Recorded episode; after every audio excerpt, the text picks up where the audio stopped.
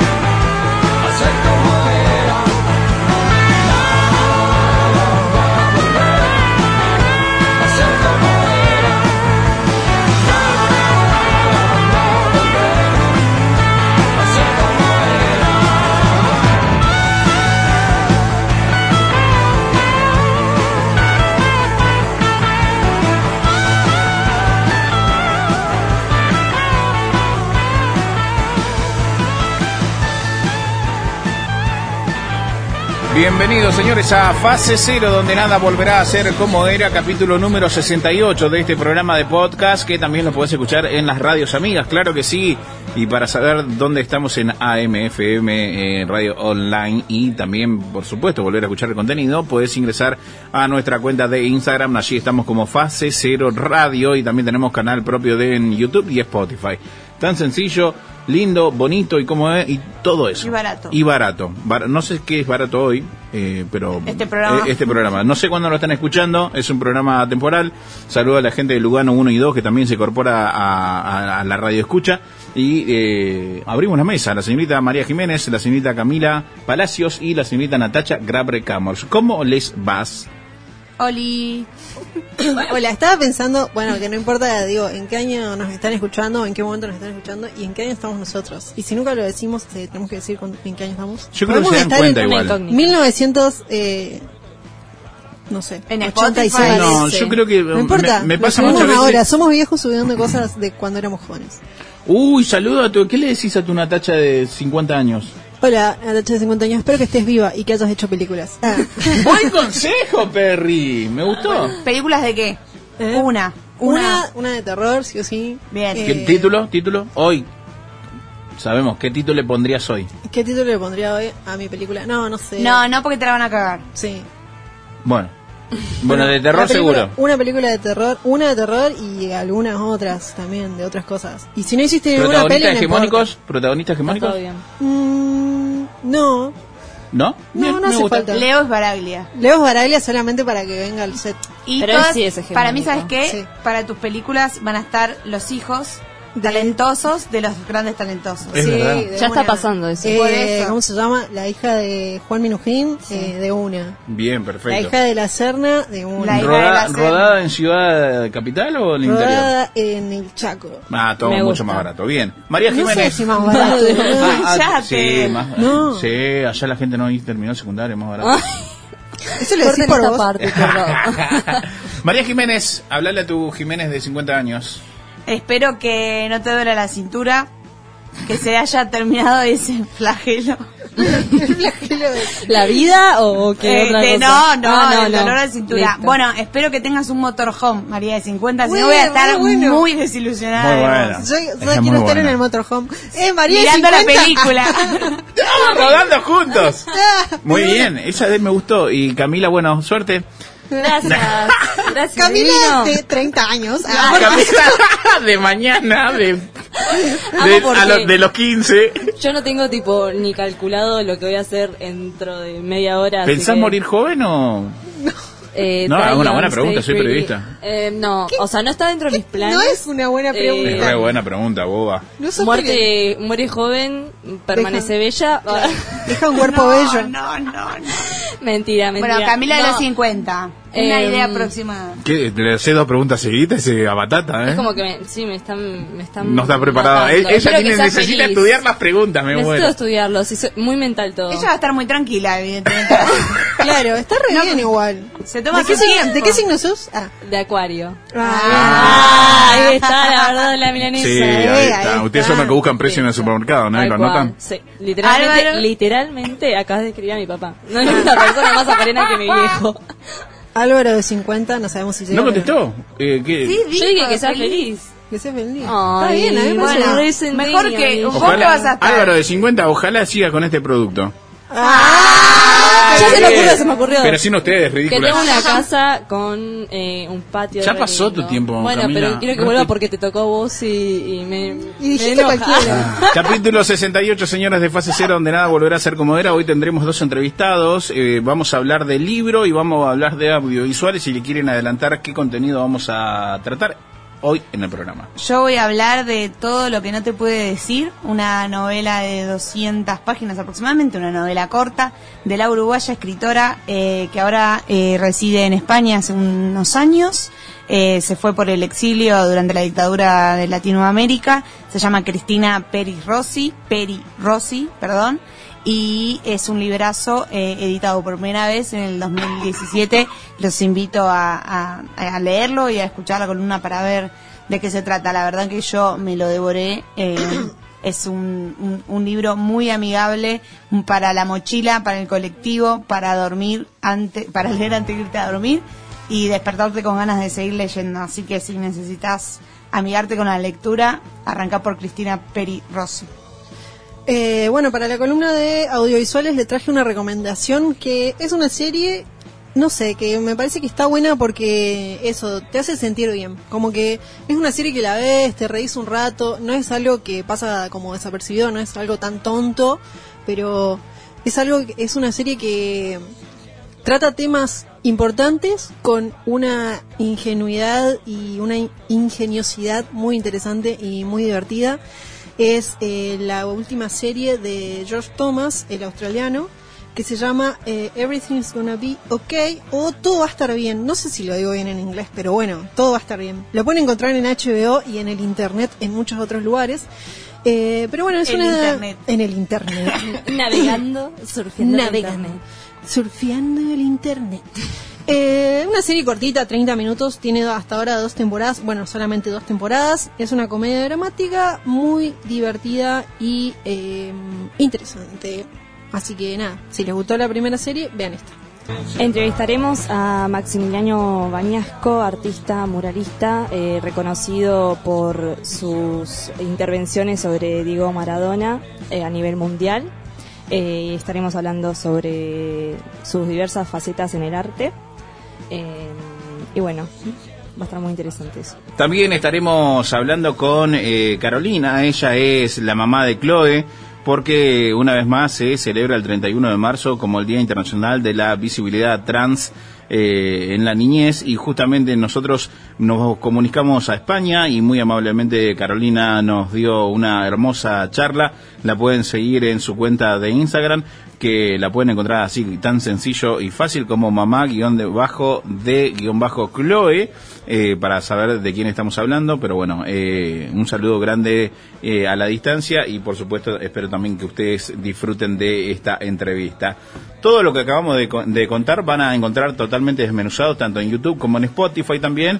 Y por supuesto ya nos encaminamos a lo que va a ser el programa número 68 de fase cero donde nada volverá a ser como era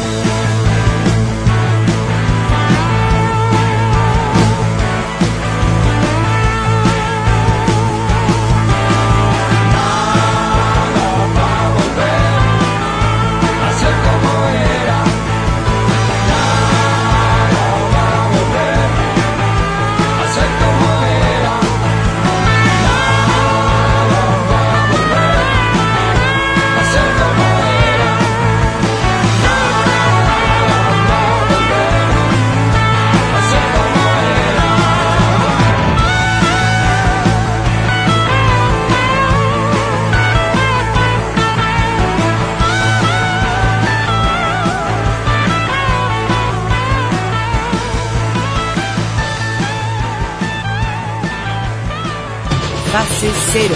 Nada volverá a ser como era. Fase cero, donde nada volverá a ser como era capítulo 68. Sí, claro que sí, bebé. Con esta música de los ochentas, pues vemos a María Jiménez desfilar. ¿Qué tiene vestido? ¿Qué tiene vestido esta noche Jiménez, Camila? Tiene un, saco marrón con una remerita de unas estrellas, pues, con una tipo mar, tipo Ti- océano. Tipo mar, me encanta. ¿Títulos? ¿Títulos de como profesional? Eh, no soy profesional, así No, que pero no, no, puedo. te Estaba afuera. ¿Los Traigan de otra- María? Traigan otro pasante. Te pido Vos diciendo cualquier cosa. Sí, bueno, pero, pero eran más o menos así, ¿no? Las presentaciones de, de los desfiles Mar del Plata. Ahí pasa Natacha Grabrecamors. Su comida Y favorita ahí va, es... para- pero te necesito así de Y despierta. pancho. Su lugar en el mundo. Ah, sí. La Ok. pizza por las tortugas claro, su frase cabecera y así, cosas así. Que no haya pobreza. Por la paz mundial. La paz en el mundo, me muero. Esas definiciones que no llegan a ningún lado. ¿Qué sé yo? Bueno, en fin. Señores, esto es Fase Cero. Muchas gracias a todos los que nos están sintonizando por eh, las AM, FM, radios online y radios amigas. Nosotros somos un producto de Radio Podcast. Claro que sí. Nos puedes encontrar en, en Instagram, así como Fase Cero Radio. Y también en nuestro canal de eh, YouTube y también de Spotify. Tenés todo desmenuzado. Entrevistas, columnas y toda la zaraza también para divertirte eh, correspondientemente con el nombre de Fase Cero Radio. Spotify, YouTube. Fin. Columna de audiovisuales con la señorita Natacha Graber Camors que cada vez extraña más los panchos y piensa seriamente en dejar la carne. Sí, eso es verdad. Pienso seriamente. Qué triste es anunciar esto, boludo. Vos estás anunciando, yo nada que ver. Pero justamente es triste, ¿cómo voy a perder a una parrillera? O sea, analicen esto, loco. ¿Quién va a ser asado? No, yo no quiero. Muy bien, a, a eso responde Álvaro. Y Natacha sale como una superhéroe, anónima, y dice, tranquilo, yo hago el asado. ¿Me entendés? O sea, alta parrillera. Y ahora lo anunció... hacer igual. No, le baja cinco estrellas al servicio. Acepta el cambio. No, ¿qué cambio? No. Abrázalo. ¿A, a quién? Está con- A una vaca voy a abrazar. ¿A quién Nata- voy a abrazar? Nata está No le abraces porque lo vas a comer. Nata está Claramente. compensando Que hay todo el mal que le hicieron los que padres en la cabeza. Sí. Bueno, no importa. Cambia de terapeuta. No, como primera no, medida. No voy a terapia, por eso voy a ser vegetariana. No. Me No puedo tantas cosas Una en la vida. terapia. Pero no puede ser, o sea, no puedes saber hacer parrilla, o sea, asado, y de- decidir de repente cuando so- tomás valor en tu vida por primera vez, alguien te considera como persona valiosa, Ok. volcarte estar al embarazada. Esta, esta- esta conversación es muy 2015. No, bueno, pero ya es- dejamos atrás la Lo que conversación. pasa- Está en Raúl. Álvaro está un poco atrás en el tiempo, No sé, pero igual lo queremos. Igual, o sea, yo puedo hacer eh, asado de no, vegetales no, no, no. Tal cual. y No. cocino para vos un Acepto. pedacito de carne. Puede pasar, puedo hacerlo, puedo hacerlo. No es que yo voy a odiar la carne. Solamente, pero ¿para qué te pasaron para el otro club? Bueno, Pero deja de hinchar, Dios mío. Además, el colectivo de vegetarianos es el último colectivo que nos falta ofender. Te juro. Y no lo vamos a hacer el día Por de favor. me hoy. da lástima por mi perro, es así. No ¿Y te vas a comer a tu perro? No, pero no sé, hay gente que come vacas y cerdos que tienen, sí, que tienen, eh, ¿cómo se llama? La inteligencia de un niño de 5 años. ¿Vos te comerías un niño de 5 ¿Cómo? años? Depende. Pero perdón. Ah. Ah, ah, chiste, chiste, bueno, chiste. audiovisuales, Un chiste audiovisuales. totalmente bandera roja. Basta, por favor.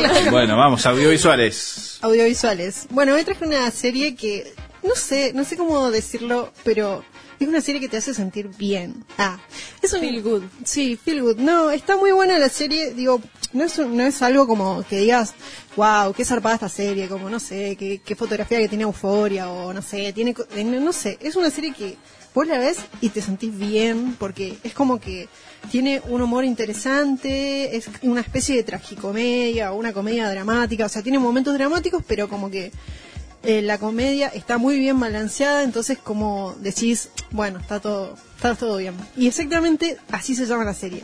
Everything's gonna be okay. Ah. Todo va a estar bien. Es una serie del creador de Please Like Me, que yo ya lo recomendé, que está buenísimo, que se llama eh, Josh Thomas, que es un australiano. Bueno, eh, tengo que sorber los mocos porque estamos en otoño, chicos. Eh, esto. Aclaración. Si alguien Sí. no entendió el...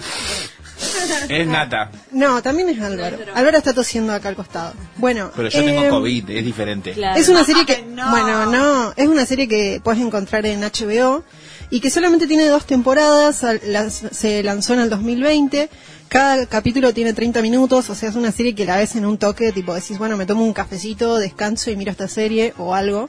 Y la verdad que está muy, muy buena, es, eh, no sé, ingeniosa, adorable, como el humor que hace Josh Thomas, y si no lo conoces, anda primero a mirar Please Like Me, que está buenísima, y después venite a mirar esta serie.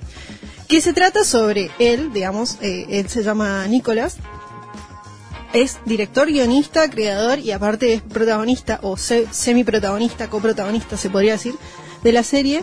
Y se trata sobre Nicolás, que es un joven entomólogo, que es muy loco esto porque eh, eligió esta profesión como de entomología y es muy interesante porque todos los capítulos se van llamando como un bicho diferente y él en, en cada capítulo tiene ese bicho y la casa está llena de bichos, está re bueno, al que le gusten los bichos exóticos, ¿no? Eh, pero bueno, nada, es un pibe que tiene 25 años y la cuestión es que eh, cuando él era chico, el padre y la madre se separaron, el padre se fue a vivir a Estados Unidos, ellos se quedaron viviendo en Australia con la madre, él y la madre. Y nada, lo va a visitar al padre como es la primera vez que lo va a visitar y nada, se queda unos días, qué sé yo, y justo antes, el día antes de irse, conoce un chico, qué sé yo, es gay, él conoce un chico y están ahí en la casa, qué sé yo, bla, bla, bla. Bueno, eh, y al otro día el padre le dice, mira, antes de que te vayas te tengo que decir una cosa. Tengo cáncer de páncreas y voy a morir pronto. Necesito que te quedes con tus dos hermanastras. O sea, que las cuides. Y él dice, eh, bueno, no sé, soy un chaboncito de 25 años que no me importa nada en el mundo y no sé si ellas van a querer quedarse conmigo, pero bueno, nada. Entonces ella, eh, el padre les dice a las chicas, chicas, me voy a morir. Son, son una chica de, no sé, de tener 14 y la otra tiene 16, ponele. Eh, nada, se quieren quedar con Nicolás, que es la primera vez que lo ven, que es su medio hermano. Y bueno, ellas dicen, eh, bueno, no sé, la verdad que sí, qué sé yo. Y bueno, nada. La serie se trata sobre eso. El padre se muere al toque, tipo, creo que en el primer capítulo se muere. Y él se tiene que quedar eh, con las dos hermanas cuidándolos. Que aparte, eh, una de las hermanas tiene eh, autismo o está en el espectro autista, no sé cómo se dice ahora. Eh, así que es súper interesante también eso. Y nada, me parece como que, que está muy buena la serie porque, bueno, habla esto sobre la construcción de las nuevas familias, porque vos no sentís que es como que el chabón pasa a ser una figura de autoridad o lo que sea. Es él y nada, construyendo esto que es una familiaridad nueva, que es como, bueno, chicas, eh, no sé, tenemos que, a los 13 nos murió nuestro padre, o sea, tenemos que ver cómo hacemos, cómo afrontamos todo.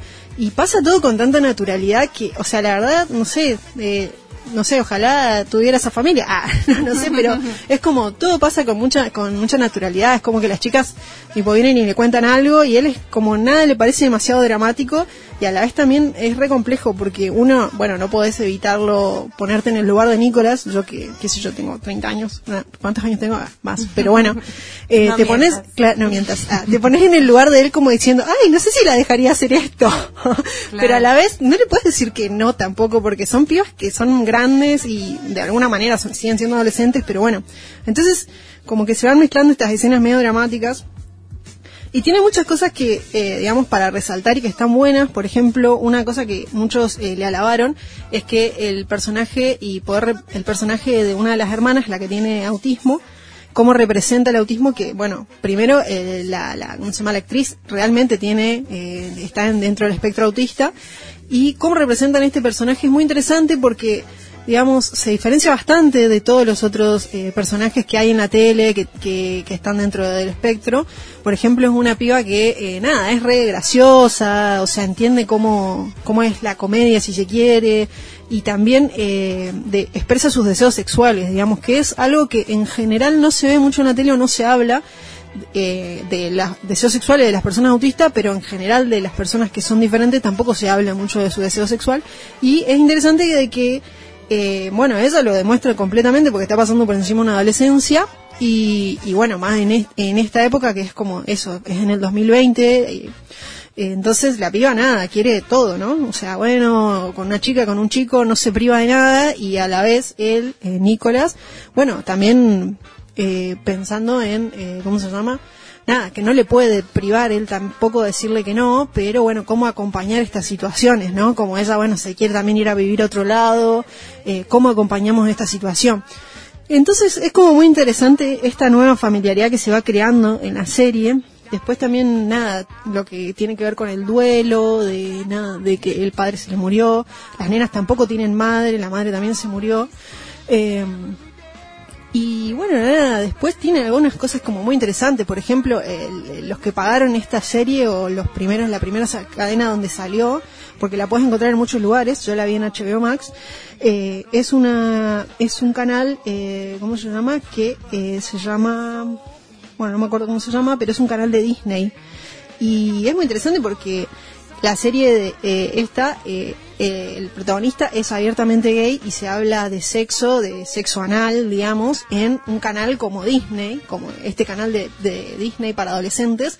Entonces es como que es un poco chocante, o todo el mundo le decía, che, te van a cancelar, y él dijo, mira, bueno, no, yo soy así y esta es mi serie y yo lo quiero poner así y la verdad que le dejaron hacer dos temporadas porque hay dos temporadas nada más. Pero eh, la verdad que poder poner estos temas y de esta manera en un canal como este no se lo hubieran imaginado y eh, George Thomas lo logró y lo puso ahí. Así que es una serie que está muy buena. Bueno, ya en la segunda temporada también eh, tuvieron algunos problemas porque la filmaron durante la, paren- eh, durante Cuarentena. la cuarentena.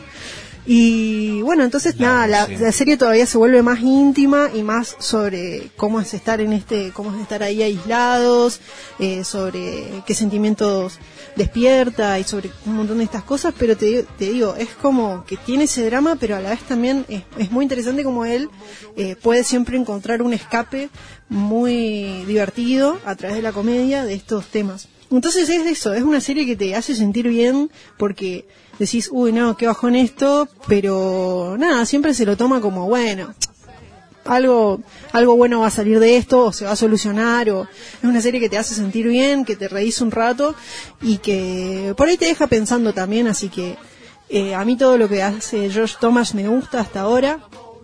Y aparte es de Australia, es australiano, así que para que vean algo diferente, que parece que no, pero la comedia en cada lugar tiene su, su forma. como Dicen que es muy interesante la comedia australiana. Sí, es muy interesante, es como re diferente, uno piensa, pensaría que no, pero bueno, así como los ingleses tienen su forma y su comedia, los australianos también la tienen, y este chabón es una es un, un buen comienzo. Así también como, por ejemplo, en, Please- en Please Like Me, la conocimos a Hannah, Hannah Gatsby, Hannah Gatsby, que bueno, tiene un eh, en especial de comedia en Netflix también que está re bueno, eh, que fue muy elogiado, se llama Nanette. Bueno, nada, les dejo con esta, les dejo con esta serie que está muy buena, que la pueden ver en HBO o la pueden encontrar muy fácilmente en internet. Eh, Everything's gonna be okay o todo va a estar bien de. Por ahora no les debo ni la hora. Baby, me dice mi abogada que por ahora no ha pasado nada. Alta suciedad, basura de la alta suciedad. No se puede confiar en nadie más. Alta suciedad, basura de la alta suciedad. No se puede confiar en nadie más.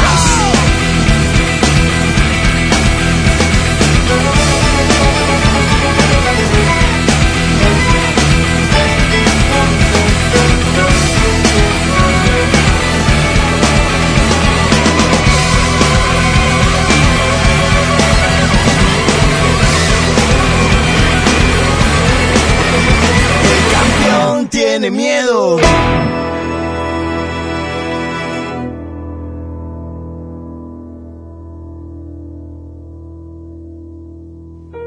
Diccionario Integral de la Real Academia Argenta. Quiero decirles que van a ser respetadas las monedas en que hicieron sus depósitos. Es decir, el que depositó dólares recibirá dólares. El que depositó pesos recibirá pesos. Quien depositó dólares recibirá dólares. Exabrupto de un expresidente en plena crisis económica con el objetivo de conseguir la paz mundial, evitar el corralito y que no se pasen los fideos. Se dice de aquella persona que resulta ser despreciable y que juega a favor del sector acomodado. Se puede encontrar sinónimos como el Sabeca de Banfield, centro cabeza y gol, y también como Que se vayan todos, que no quede uno solo. Diccionario Argento, para el argentino. ¿Viste? Porque aparte de decir boludeces, también te educamos. Fase cero, sirviendo a la comunidad.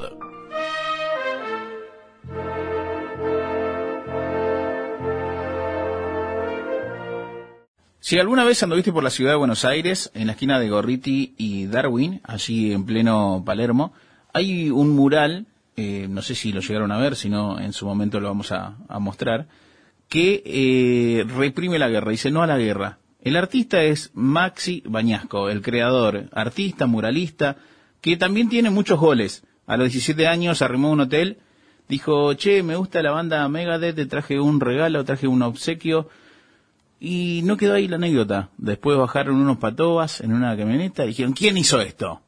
Y Maxi y fui yo, dale, subí, vení, queremos que nos hagas remeras para salir de gira. La entrevista que van a escuchar es de Maxi Bañasco, artista, muralista, un hombre que cuando pinta se inspira en los ojos, así como lo escuchan. Es muy recomendable. Si estás arrancando con el arte, quédate, presta atención, que este pibe también se hizo de abajo. Fase cero. Nada volverá a ser como era. Búscanos en Instagram como Fase Cero Radio y encontrá todos nuestros capítulos en Spotify, siguiendo la cuenta Fase Cero. Después no digas que no te avisamos.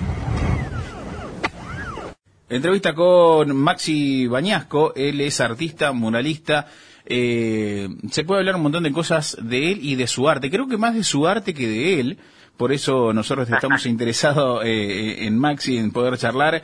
Acá te saluda Álvaro, María, Camila, Natacha, esto es Fase Cero. ¿Cómo andas, Maxi? ¿Cómo les va, muchachos? ¿Todo bien? ¿Todo en orden? Hola. Eh, bien. Digo bien, ¿no? Habla, habla más tu arte de vos que vos del arte. Yo creo que somos so- somos juntos. ¿Sí? Y no se podría hacer otra cosa. Eh, Indisociable. Yo, mira, yo digo que dediqué mi vida al arte y que el arte me dio todo lo que tengo en la vida. Así que Es como recíproco, Eh, porque yo conozco muchos artistas que, que por ahí dijeron, bueno, yo soy artista, en diferentes facetas, ¿no? Y es como, ok, bueno, no, pero renuncié porque esto, por lo otro. ¿Te devuelve el arte al final del día todo lo que le diste? Ese amor, ese tiempo, esa predisposición, esa, ese espíritu por perfeccionar tu, tu trabajo, ¿te lo devuelve? sí, sí, a ver, sí pasa que es como cualquier trabajo. Yo, o sea, es como todos los días yo tengo que hacerlo. Hay días que no tengo tantas ganas, lo tengo que hacer igual. Eh, pero bueno, siempre re- te estoy diciendo, te decía que estoy terminando una obra y siempre la parte de terminar la obra y aunque yo haya días que no estoy tan motivado como para pintar, pero siempre cuando veo el resultado final es súper motivador. Es- no, ahí es cuando cambia eh, con el con los otros trabajos. Es yo por ahí cuando termino la obra estoy nada siento un orgullo o también pasa eso de que no sé a eh, la diferencia con otros trabajos es que capaz a mí me me halagan cuando lo termino me felicitan eh, se publica se- y con otros trabajos nada es como te pagan y listo Claro, es como, hola, acá Camila. Eh, es como que... ¿Cómo andás, digamos, Camila? Todo bien. Eh, bueno, por lo que estuvimos leyendo también de otras entrevistas, es como que dejas eh, una parte de vos en, en tu trabajo. Eh, vos eh, supiste decir hace un, un tiempo que en cada dibujo te veías reflejado, eh, quizás en distintas épocas, en distintas etapas. Eh, y que en, en los principios como que veías como un trabajo quizás eh, menos... eh, no, no diría sólido, pero eh, vos lo describiste así como no tan firme y que con el tiempo ibas notando algo eh, más sólido, con más seguridad. ¿Se podría decir que hoy en día lograste esa seguridad? Tal cual mirá que me gusta esta producción increíble Eh, eh, es todo trabajo, Pocas como veces decís vos. encontrás pocas veces encontrás que hayan leído tanto de Nos metimos de lleno, muy interesante todo lo que es hace. estas cosas que creo que dije alguna vez y, y seguro están y las encontraron. Así que sí, tal cual.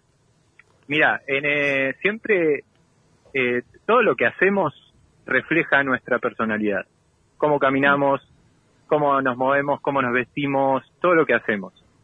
El arte, en realidad en el arte se ve muchísimo nuestra personalidad. Por eso cuando vamos a hacer algún test de psicología, nos dicen dibujen, dibujen esto, lo otro, lo otro. Ahí ven nuestra personalidad. Yo digo que en el dibujo, yo como di clases mucho tiempo, eh, yo veo la inseguridad en el trazo de un dibujo. Pero después, con el tiempo, si uno adquiere una seguridad en el trabajo, eh, se nota también. Pero, y yo digo que no solo es en el trabajo, sino es que adquiriste una, una seguridad también en, en tu persona. Entonces, se ve ese cambio. O sea, se ve la maduración de una persona y de un artista en la obra. Claro. Y en realidad en, en, to- en todo lo que hacemos. Yo digo que, nada, está bueno mi trabajo también porque yo enseño a ver y de mil maneras, pero eso sirve para todo. Yo digo que a, a todos nos sirve detenernos a observar las cosas y esos pequeños detalles que capaz no nos damos cuenta. Por ejemplo, en, en una pareja, vos decís, bueno, vi un detalle y no le di bola, pap, o, o no lo vi y algo raro me llamó la atención. Esos detalles son los que después decís, ¿cómo no le di bola? Es como era súper importante. Claro, lo psicológico para vos en, en tu trabajo, en, en lo que haces, es, es muy importante y también se ve como mm, cierta funcionalidad hacia lo social, digamos. Exacto, exacto. Nada, o sea, todo mi trabajo sí tiene, tiene algo social muy importante. De hecho, nada, siempre me involucro en lo social eh, para ayudar. Eh, pero bueno, también lo, vuelco todo también en, en la psicología, me interesa mucho. Nada, yo, yo creo que soy como no, no podría parar de analizar las cosas. En el dibujo me pasa que ah, puedo analizar eh, la textura de algo, los colores, su movimiento, su estructura. Yo tengo que estudiar anatomía, cómo se mueve. Trabajé en dibujos animados, cómo se mueve algo. Eh, nada, mi psicólogo decía que no iba a parar a- hasta analizar los órganos de una persona. Sos un psicólogo del arte, digamos. me gustó eso. Es buena me esa, gustó. ¿eh? Sí, sí, sí, me gusta, me Eh, gusta. Escuchame, Maxi, y cuando tenías 17 años, la anécdota esa de, de presentarte en un hotel, estar detrás de tus fans, los chicos de Mega, de, después de hacerle un regalo y que se lo llevaron en remera y usted usa locura. Eh, obviamente, eh, todo- obviamente que después hay como una madurez, hoy ya te- tenés pasado los 30, no voy a decir la edad porque no me gusta hablar de edad, eh, pero digo, hay una madurez, hay, hay, hay un crecimiento, lógicamente, pero también te escucho y digo, eh, estás atento a esto, estás atento a lo otro, y después es como, también eh, agarro cosas eh, de otros artistas que es como, no, no te hincha las pelotas en un tiempo de decir, bueno, ok, quiero relajar un poco, pero no puedo, este trabajo es como eh, estar mm, pendiente de los detalles todo, el- todo el tiempo, pero infinitamente todo el tiempo. ¿Podés conectar en ese momento o, o a- a- asumís eso y, y vivís con ese pecado de decir, ok, por donde voy miro detalles? Mirá, lo, lo voy a llevar a lo psicológico también. Y, y Pero nada, cuánto psicoanálisis, obviamente- Maxi. y obviamente, Muy analizado. obviamente te- eh, tengo una obsesión por el detalle. Lo que me, lo que, lo que me dijeron que hice bien es lo volqué en mi trabajo. Claro. Claro. O sea, o sea, si no hubiese volcado eso en mi trabajo, estuvo súper bien volcarlo en mi trabajo. Eh, no, no estoy, no estoy tranquilo hasta que una obra no tiene todos sus detalles. Eh, igualmente, a ver, yo voy mediando entre los tiempos también porque soy muy de producir obra y entonces digo, bueno, no puede pasar más de tanto tiempo con esta obra, así que va a tener los detalles necesarios y pasaré otra cosa. Em, pero, o sea, sí, a veces trato de relajarme un toque con eso, pero no puedo estar mucho tiempo descansando. Tengo tantas cosas en la cabeza, tantas cosas se me ocurren, eh, capaz me, he tomado vacaciones y me duran, no sé, cinco días y después ya estoy anotando todo y queriendo volver para, para hacer mis próximas obras. Eh, en esos momentos de relajación, que es donde más se nos ocurren cosas, bueno, ahí cuando me relajé un toque y se me empiezan a ocurrir cosas que entran, se dice insights, Sí. que son como ideas. Dicen que en general las mejores ideas del mundo, las mejores cosas, salieron en momentos de relax, De ocio. Súper Mirá. de necesario. ocio. Maxi, Así que yo uso esos momentos. Te hago una pregunta. Capaz que es un poco técnico igual, pero cuando vos eh, pensás o de- decís, bueno, voy a hacer esta obra, este mural, sobre todo, analizás también tipo la geografía del lugar, onda, pensás, bueno, va a estar en esta pared, ¿por qué esta pared? ¿Cómo le da la luz? ¿Por qué eh, lo voy a poner en esta pared? ¿Tiene un significado en este lugar? Eh, ¿O cómo es tu proceso en, en cuanto al, al mural? Que entiendo que es algo como súper interesante porque pasa a ser parte de- del paisaje urbano, ¿no? Exacto, mira, eh, yo digo que para hacer un mural se pueden analizar varias cosas.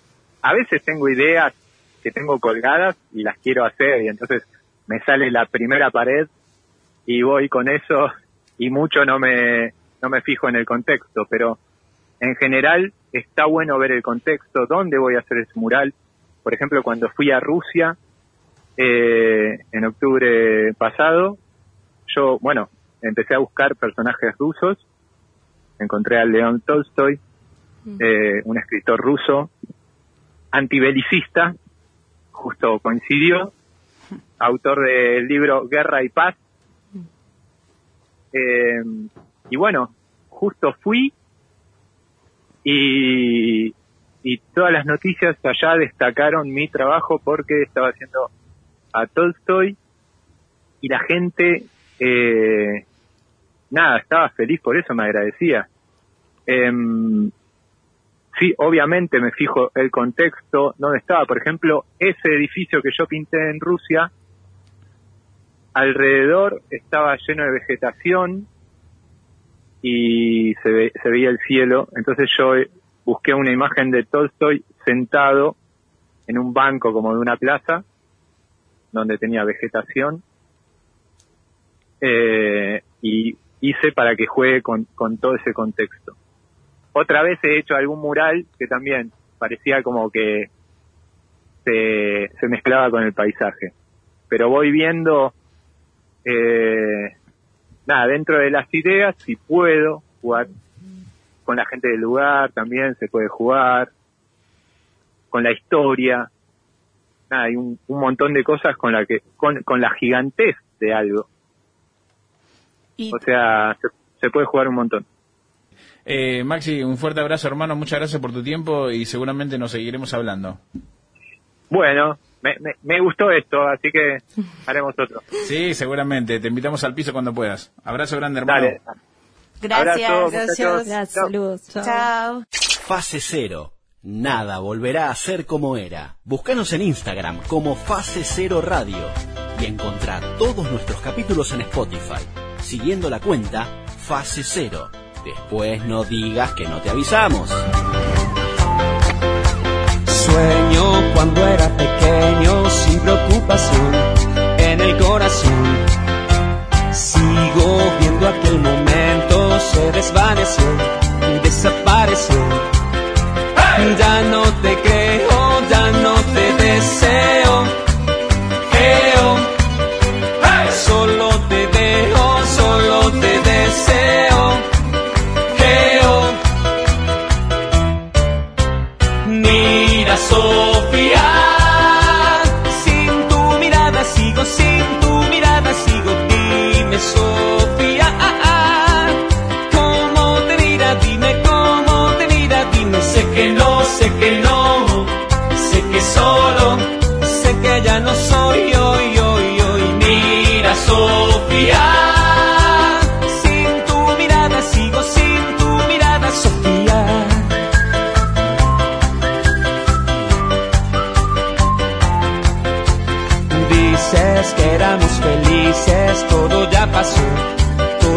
Sé que te corté las alas, te hizo volar, te hizo soñar.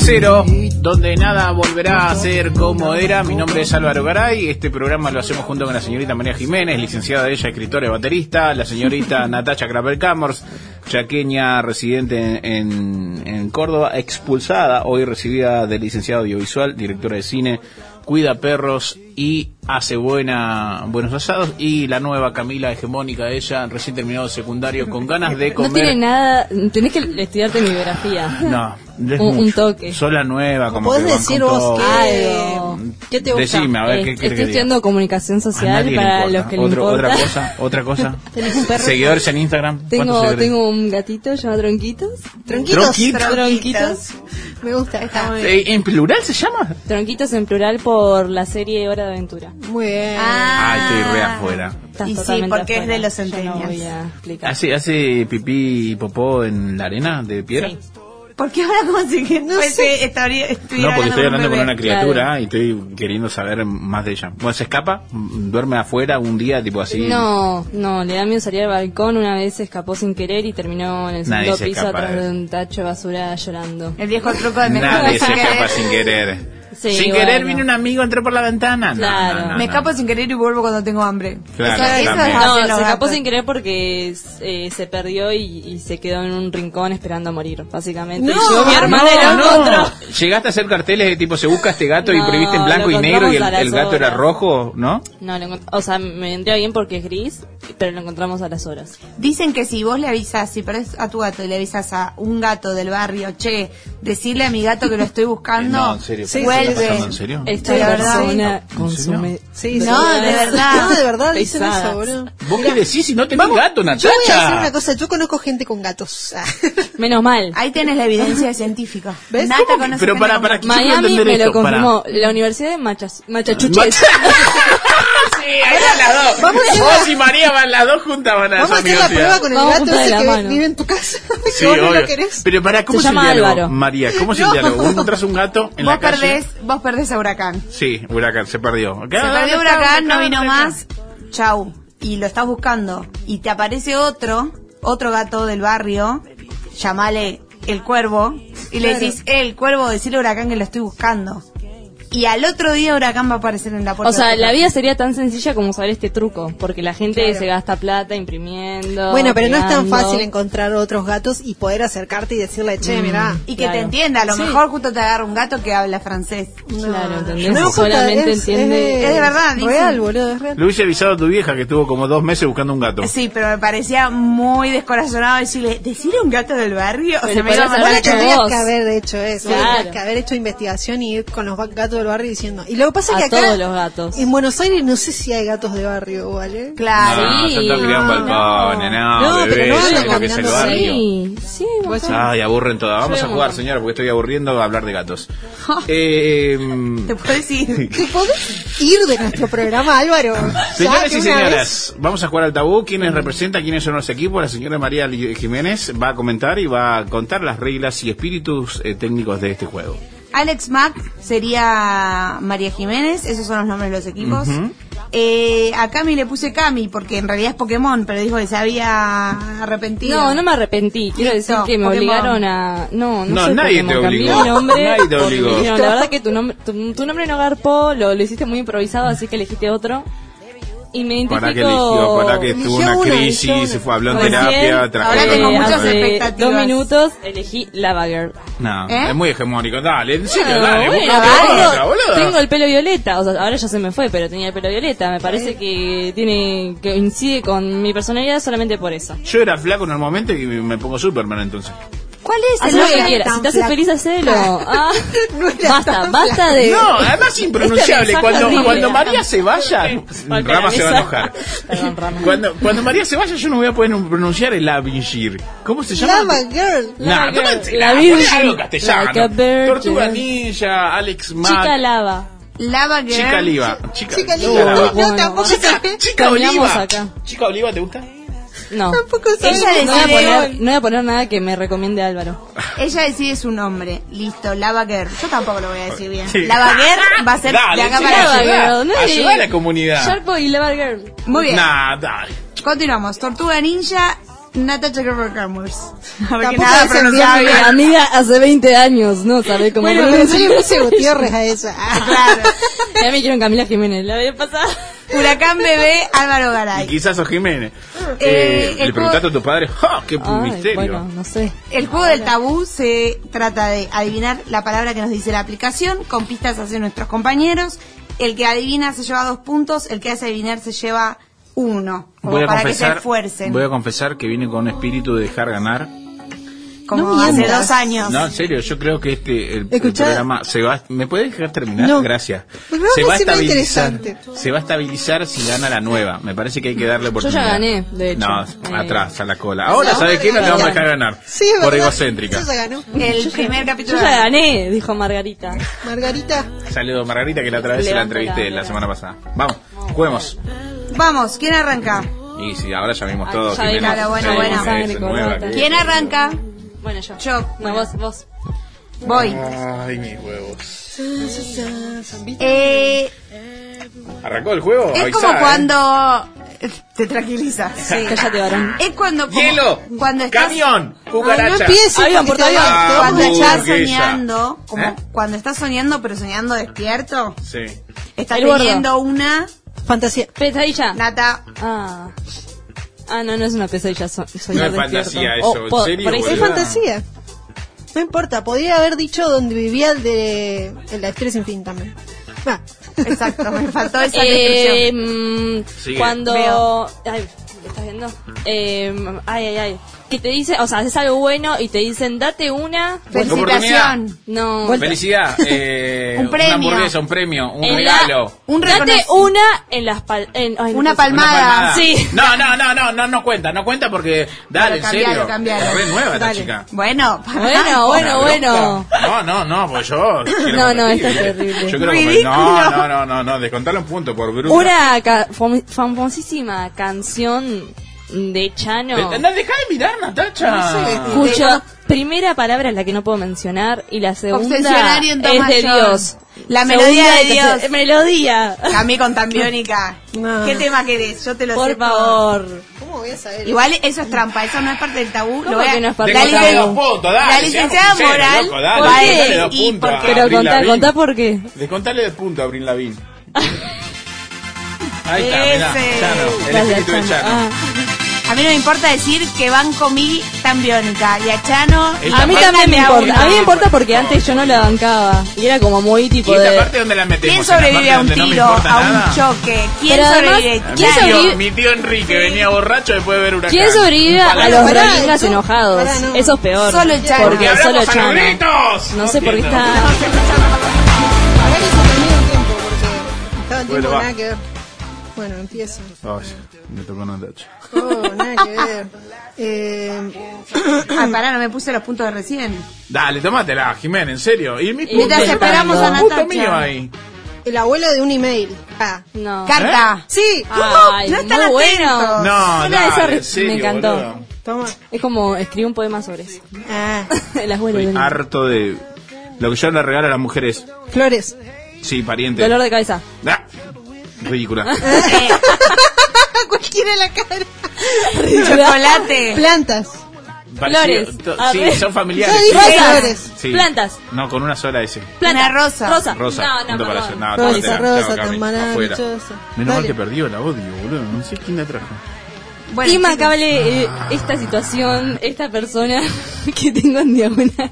igual me encantó el plural a las mujeres. Gana a las mujeres. No, bueno, pero yo le había ganado Rosa. Bien, Hace- bien, Chaco. Hacemos Bien, una vuelta más. Álvaro es el la varón. verga madre. El varón come larga. Bueno, Varón. ¿El desempate? desempate, no sé quién, porque es abrumador No, mi ya está, victoria. Ya ganó, está. ganó. Bueno, Alex ver, Mack. Está cansado. ¿Cuento los puntos? Contá los puntos. Siete puntos Alex Mack, tres puntos eh, Tortuga Ninja, bien, Nata Muy bien. casi. Un punto el empate mm, jodiendo. cuarto Huracán Bebé y ¿Cómo me Lava Girl. este señor? Tómatela, Es eso, chiquita, es tómatela. eso. ¿Quién Pero ganó bien. entonces? ¿Quién ganó? Alex Mack. Alex Mack. Felicidades, Alex Max. Muchas gracias. Eh, último Dale episodio. eh, dentro Dale, de, dentro de tres meses va a volver a competir. Así Sí. que, ¿qué ¿Y u- esta palabras de agradecimiento por el tabú? Eh, agradezco mucho esta victoria. Voy a desaparecer por unos meses porque Sí. necesito- No podemos decir a dónde se va. No puedo decir. decirlo, pero la pista es no voy a tener teléfono. Uh. Uh, Bancana seguro. Así Pero que la bueno, gente en Cana tiene gracias En por la prisión del Salvador. Uy, tomá. Gracias por esta victoria. Señores, ha sido el tabú. Muchas gracias por seguirnos hasta aquí.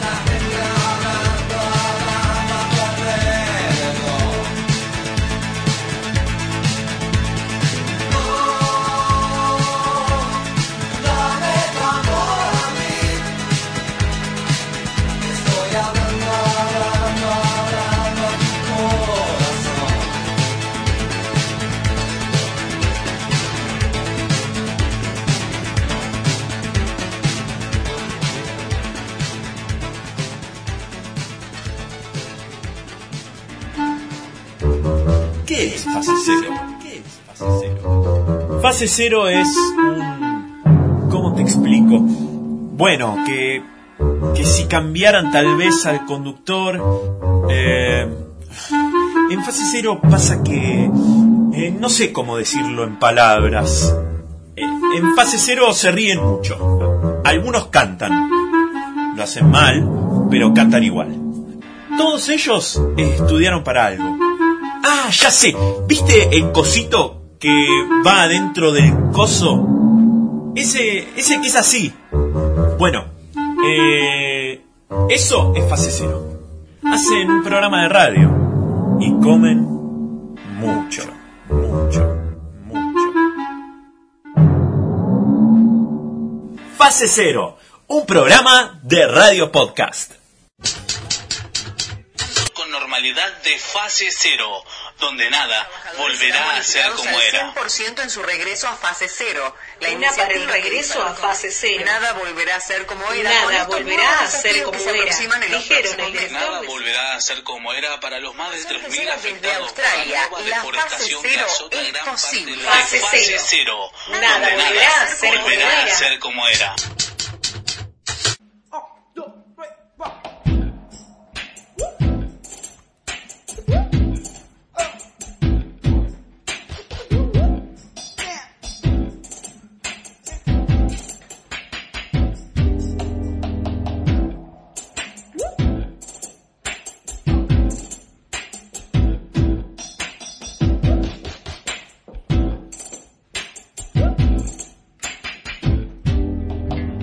Floreo, molinete, finta, pase.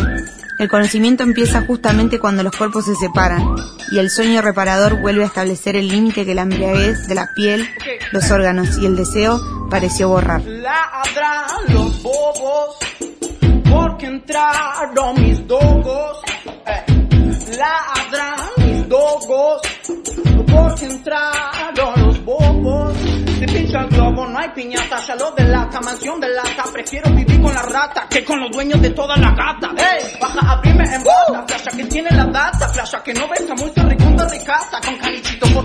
A. Hoy les traje una novela breve que se llama Todo lo que no te pude decir de la autora Cristina Pérez, Peri Rossi, perdón, una uruguaya, genia absoluta que nació en Montevideo en 1941 y ac- actualmente y desde 1972 se encuentra, bueno, en su momento exiliada y ahora ya, digamos, instalada en, en España, en Barcelona que fue allí donde más que nada estableció toda su carrera literaria, digamos, eh, en España, pero siempre en sus textos tiene esos guiños uruguayos eh, muy copados, eh, porque bueno, Uruguay es el mejor país. Hay muchas pruebas.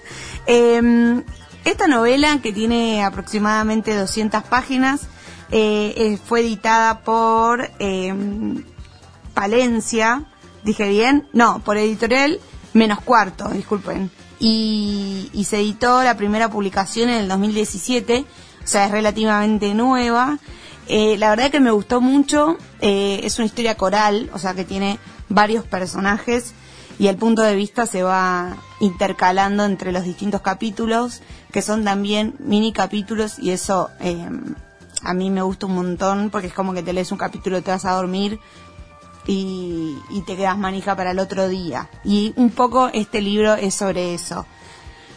Como para resumir lo que es difícil, ¿no? Porque son de estas historias que no se sabe bien de qué trata porque trata de todo. Pero se trata, como les decía, de una historia coral, o sea, de varios personajes que tienen un punto de encuentro que es eh, un zoológico y unos primates dentro del zoológico.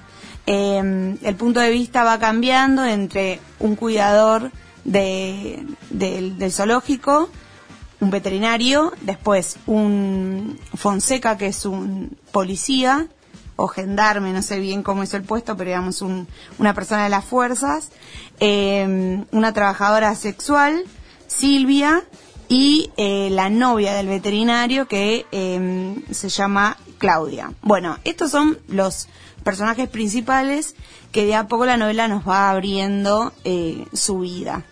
El otro punto de encuentro para mí, que en general es eh, donde suelen enfocarse la, la literatura de esta autora, son las relaciones, los puntos de, semejanza que tienen los vínculos, ya sean amorosos, eh, ya sean laborales o de amistad.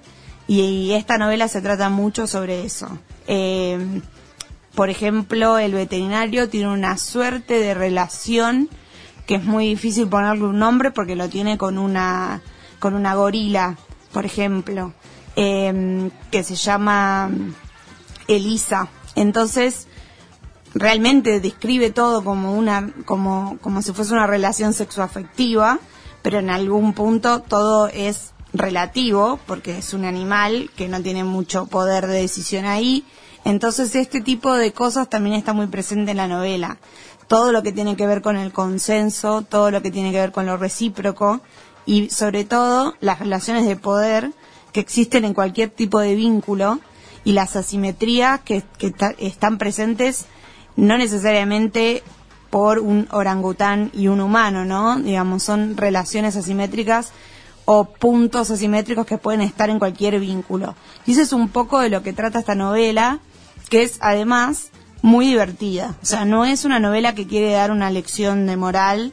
Eh, de hecho, se va bastante a la banquina en algún punto porque tiene imágenes muy precisas, muy detalladas y descriptivas de relaciones sexuales con animales, que es un poco creo que junto con la pedofilia lo, lo, más prohibido de todo, ¿no? Y sin embargo, eh, acá lo detallan sin ningún tipo de tapujo, detalle por detalle, lo lees y te sentís sucio, ¿viste? Tiene como esas cosas eh, cuando una lectura es muy, muy impactante y, y que me resultan súper interesantes de la autora que se haya animado y que además se haya animado a hacerlo con, con imágenes que tienen, que son muy funcionales a la trama. O sea, es además una novela que no querés parar de leer y querés saber qué pasa y querés saber cómo se van encontrando todos estos personajes que, como les decía, son bien distintos, ¿no?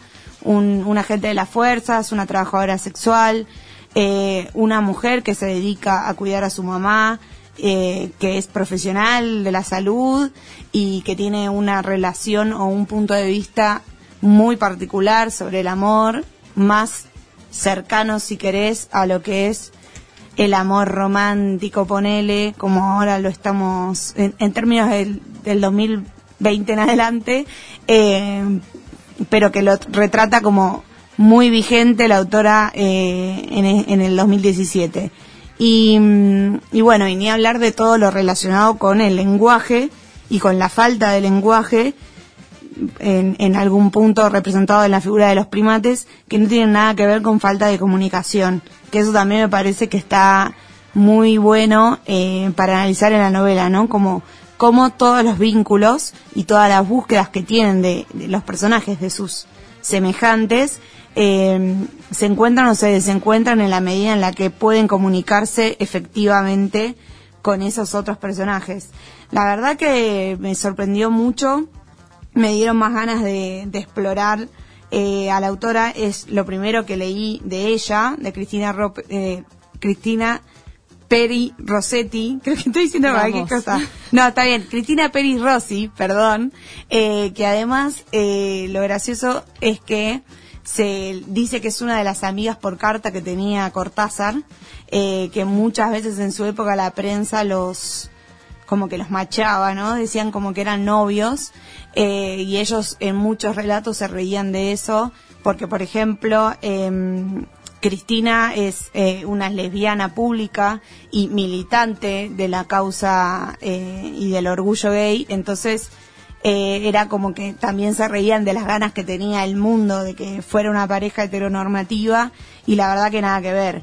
Y es una autora que en muchas partes de sus textos hace como guiños a su propia vida y hacia la idealización que tienen las relaciones eh, mujer con mujer y eso me parece que también está interesante porque se anima como un poco a reírse de ella misma y un poco a reírse del mundo y los parámetros que tienen de afuera, como de cómo pueden ser las relaciones entre mujeres, y eso también parece muy divertido y lo y está muy presente en la novela. Así que bueno, eh, recomiendo con fervor Todo lo que no te pude decir de Cristina Peris Rossi. Y no sé que no mira, por eso no filmo. Uh, uh, ya no voy fumar y nos vamos a Brasil, no. Uh, uh, no quiero cheto ni gringo. Turro de fiesta en el bingo. Dice que traigo buen ritmo. Yo quiero hacer como Ringo. Tengo la mano en los kilos. Bichi me tiran un kilo. Saben que les hago filo. Bailo como Nicolino. Tengo la mano en los kilos. Bichi me tiran un kilo. Bichi me tiran un kilo. Bichi me tiran un kilo. Yo soy el dragón, no tenés canción, interpreto. Guacho Z show, guacho acá estoy yo. ¿Sí o no? No me hagas calentar, si me la me mira. Hello, no va a ser verdad, lo que diga vos va a ser una mierda, da, da. No me llegan los roca, no me llegan los roca, no me llegan los roca. No me llega, no me llega. No me llegan los roca, no me llegan los roca, no me llegan los roca. Subo en mi nave de cartón, boqueas desde un avión y ahora tienes el botón. Subo en mi nave de cartón, boqueas desde un avión, guacho, guacho, No, no, no. Yo cuando canta no quiero saber lo que dice. No sé, cómo hace para dibujar tan crazy. No te conviene seguirme los pies. Escucha tu cosa mejor si la notas después. Así que corre y dile que ahora estamos en el cine. Hacemos que el mundo gire. No, no, no, no, no, delire. Dile que ahora estamos en el cine. Hacemos que el mundo gire. No, no, no, no. Me llegan los rocas, no me llegan los rocas, no me llegan los rocas.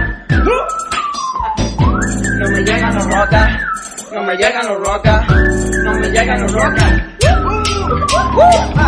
No me llegan los rocas, no me llegan los rocas, no me llegan los rocas. No me llegan los rocas, no me llegan los rocas, no me llegan los rocas.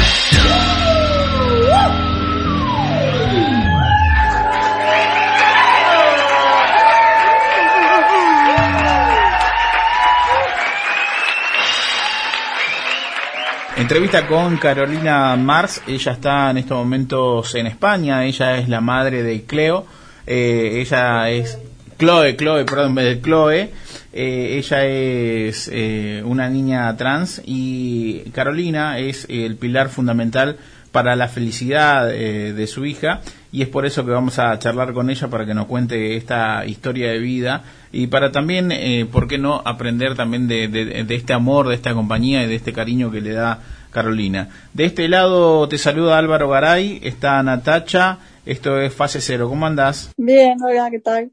Bu- Buenas noches aquí, buenas tardes por allí, ¿no? Pues estoy como al norte de Valencia, más o menos, como de Valenciana al, al este de España. Ya están por irse a dormir también ahí, ¿no? Acá estamos en horario de mate y allí están en horario para ir a dormir. Aquí estamos ya, que en mi casa ya están todos durmiendo. Así que te, te agradecemos por tu tiempo.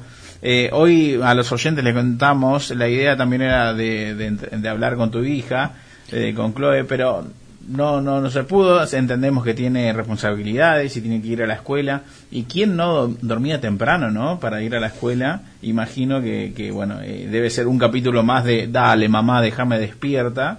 Eh, pero bueno, eh, la vida es así y hay responsabilidades. Carolina, eh, Ha sido una pena, ¿eh? Porque se estaba esperando y lo que pasa es que hace muchísimo deporte y, y estaba agotada. O sea, y se ha dormido, Cuando hablas de muchísimo deporte, ¿qué, qué actividades de- deportivas hace ella? Pues mira, hoy ha hecho deporte en la escuela y luego tiene una actividad extraescolar también que hace, ha hecho fútbol. Ah, fútbol. vamos, sí, fanática de Messi. Bueno, sí, sí, sí, un poco. También le gusta Messi, sí, sí.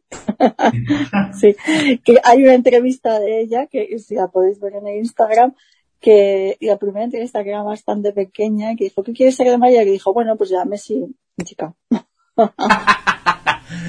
¿Y cómo la ves? ¿Cómo, por ahora eh, es todo a celo. Chloe, sentiste feliz jugar a la pelota. eh, más adelante veremos, ¿no? Bueno, no, eh, se queda mejor. Es decir, que el fútbol no es su, o sea, no es su mejor deporte. pero juega, bueno, es tiradora de esgrima también y se queda muchísimo mejor de esgrima que el fútbol. ¿eh? Lo siento mucho, pero por ella pero se da mucho mejor la espada que, que la pelota. Y bueno, ¿quién te dice que sea la Messi de la espada? Ojo. Ojo también. Bueno, ojalá. Es lo que ella quiere, ¿eh? me encanta, me encanta porque eh, eh, lo que haga la actividad, ella se quiere destacar por una disciplina y eso está buenísimo. Eso, y, y ahí me, me quedo, ¿no? ¿Cómo, cómo empezó a, o cómo empezó a ella a, a, imagino con muy corta edad, más allá de que uno pueda leer alguna entrevista que con tres, con cuatro años se empezó a manifestar. Eh, ¿Y cómo fue esto? ¿Cómo te diste cuenta vos?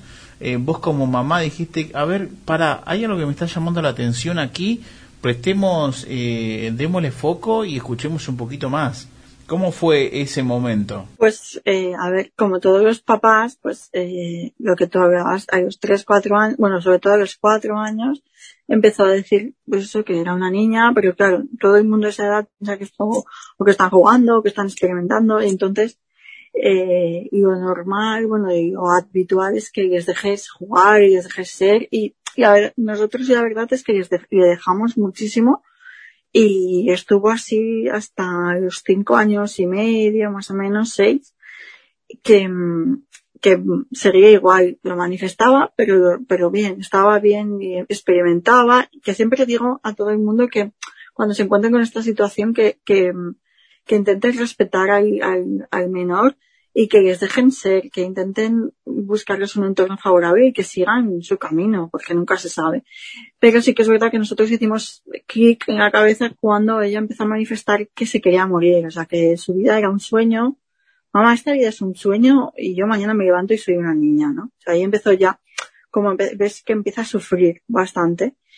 Eh, y ahí sí que dices, no, no, pues no, no es un capricho, no es un, no es un juego, no es nada, simplemente y te das cuenta de que hay una realidad trans infantil que es muy desconocida, que por eso es importantísimo la visibilidad y tener casos cercanos para poder ver que, que efectivamente es una menor trans, que, que lo que estaba manifestando desde hacía años eh, sigue ahí, perdura el tiempo y que hay que ayudarla obviamente. Claro, Carolina, hola, ¿cómo te va Natacha? Eh, vos sabés que nosotros tuvimos la oportunidad de hablar, no sé si usted conoce, vos conocés el caso de Luana, que es una nena, una nenita trans de acá, y la madre en el primer momento cuando la chica, la, la chica le empieza a decir, le empieza a decir, mira mamá, tal cosa, que le dice yo nena, yo princesa, como que la madre no sabía mucho, fue cuando, o sea, como que no lo, no lo entendía bien qué estaba pasando, y como que la tía le mostró un documental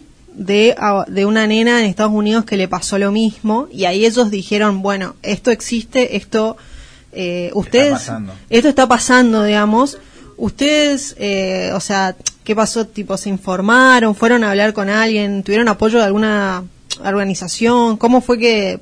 Porque uno siempre piensa, bueno, no sé qué está, o sea, yo, yo supongo, ¿no? Porque no estoy viviendo ese- esa situación, pero digo, siempre decís, ¿eh, ¿será esto? ¿Qué pasa? No sé, como que busca in- información. No, al- exacto. Exactamente, al principio no tienes ni idea. Yo, mm, si no fuera porque, bueno, probablemente sí conocería la infancia trans porque ahora hay muchísima más visibilidad y, seguramente conocería algún caso a día de hoy.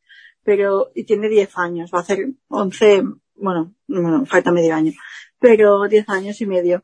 Claro, ya cuando empezó con cuatro y medio, cinco y seis, la verdad es que era muy, o sea, hace años y yo no conocía ningún caso.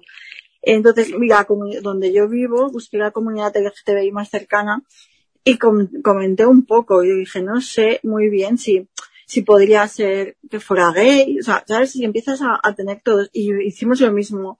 Hici- mm, te lo recomiendan prácticamente siempre. Coger un documental, una, un- algo, donde ella se siente identificada. Pero nosotros le pusimos un documental donde había todas las, las realidades LGTBI. Para ver si ella nos, nos daba, daba ¿sabes? Nos daba alguna pista más de por dónde, por dónde se sentía. Y efectivamente cuando vio a una niña trans de la misma edad, dijo lo mismo, dice, mamá, yo me pasa esto. Y fue ahí cuando empezamos a leer mucho, a buscar una, una ayuda, uno que es una sexóloga, una unidad de identidad de género, donde te, sobre todo a los padres, pues te, te informan y te ayudan de los pasos que hay que seguir. Más que nada por no hacerle daño, porque realmente no, no tienes que hacer tampoco nada es simplemente seguirla, ayudarla y acompañarla en el camino, en el proceso, porque ellos tampoco se entienden cuando son tan pequeños. Y, y solamente tienes que seguirla y acompañarla en el proceso y, y la unidad de identidad de género aquí en España simplemente te ayuda a eso, a decir, esto, ya verás que la niña te va a ir diciendo los pasos, cuando quiere cambiar de nombre, cuando necesita una cosa, cuando necesita otra. Y la es que es un camino en el que lo recorres de la mano con ellos. Eh, te van enseñando la vida y te van enseñando poco a poco. Te van enseñando cómo quieren vivirla y cómo van, ¿sabes? Y lo, lo que van necesitando en cada momento. Y nosotros lo hicimos también un poco así. O sea, y dar el paso lo más rápido posible también porque ves que están sufriendo y necesitan, necesitan una autodeterminación bastante rápida. Eh, la que habla es Carolina Mars, ella es la mamá de Chloe, eh, tiene 10 años, es una niña trans y nos está contando sus vivencias, su historia de vida y estamos difundiendo eh, esta linda historia también. Y eh, Carolina, eh, también es esto, fue como un, un resetear, ¿no? Fue como empezar a aprender todo juntos, ¿no? Porque por más que uno sea el adulto como con figura de padre, con figura de un tío, de un docente, eh, muchas veces uno no cree cree que tiene las herramientas, pero en realidad después cuando te encontrás con algo novedoso decís, uh, hay que empezar a formarse de vuelta. Pasó este en este en tu caso en, en empezar, como lo decías, empezar a leer y demás. Sí, exactamente. Y además como madre y como padre, bueno, yo en mi caso como madre, incluso te planteas todo porque hay un referente que lo decimos casi todas las madres, que cuando tú das a luz, cuando tú mm, tienes por primera vez a tu bebé, eh, eh, siempre pones el adjetivo niña, niña, y, y aunque no quieras, eh, estás proyectando sin quererlo, eh, sin imaginártelo y sin, sin, ser consciente de ello, pero cuando nacen, eh, proyectas toda su vida, pues lo que hablábamos antes de estudiar esto, no sé, aunque no lo quieras, pones unas expectativas sobre ese bebé. Y realmente cuando pasa esto, ya no solo que tienes que resetear toda, toda tu cabeza y toda tu vida y todo absolutamente, que es realmente lo que da pánico cuando empiezas el proceso, que es que tienes que volver a, a, a hacerlo todo, pero otra vez, mm, sino es como que aunque hayas, que has aprendido a tener un, una maternidad y, a, y, has conocido a un bebé y a una persona que desaparece, aunque no te lo parezca, desaparece para dar paso a otra. Y claro, también hay un sentimiento muy, muy duro de culpa y de duelo porque porque piensas que te has equivocado, que deberías haber hecho las cosas de otra manera, que tienes que volver a aprender a, tratarla, a conocerla. Yo siempre digo que ese día que conocí a Chloe, porque realmente me siento así. O sea, hay un antes y un después en el momento en el que conocimos a Chloe, que tampoco es en el momento en el que decide hacer la transición, porque pasan unos meses hasta que te das cuenta y eres consciente de que, de que existe esa personita nueva que para ti es nueva, pero para ella estaba escondida y ha estado ahí haciendo un papel o, o, está, o ha estado reprimida y realmente florecen. Pero, pero sí tienes que hacer un reset absolutamente y uf, es que yo creo que ni, ni reset, es como borra todo, no sé, tienes que volver a nacer. O sea, es como volver a parir un poco. Es como volver a parir. Y sí, y sí, seguro.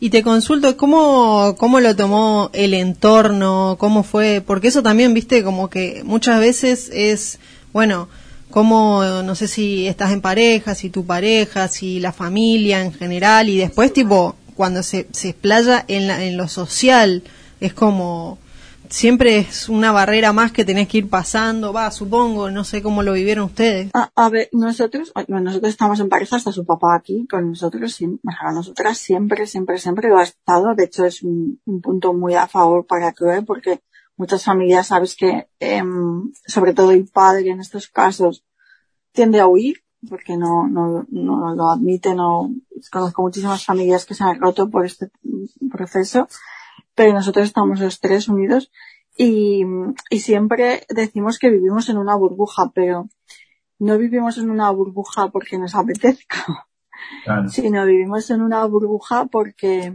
realmente cuando iniciamos el proceso, primero, que no es fácil comunicarlo a la familia. Yo recuerdo que lo hice con un WhatsApp, ¿no? creé un grupo familiar con cada uno de, las casas más cercanas, o sea, las, pues mi tía, mi tía, mi familia, los más cercanos.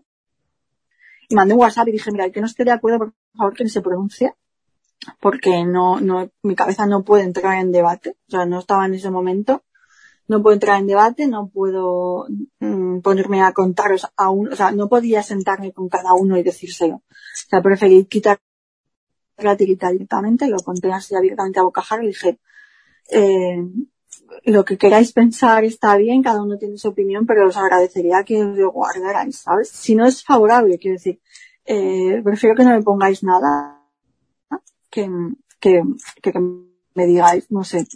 Y la verdad es que a día de hoy, eh, si habían 50 personas en ese WhatsApp, creo que se han pronunciado positivamente cuatro.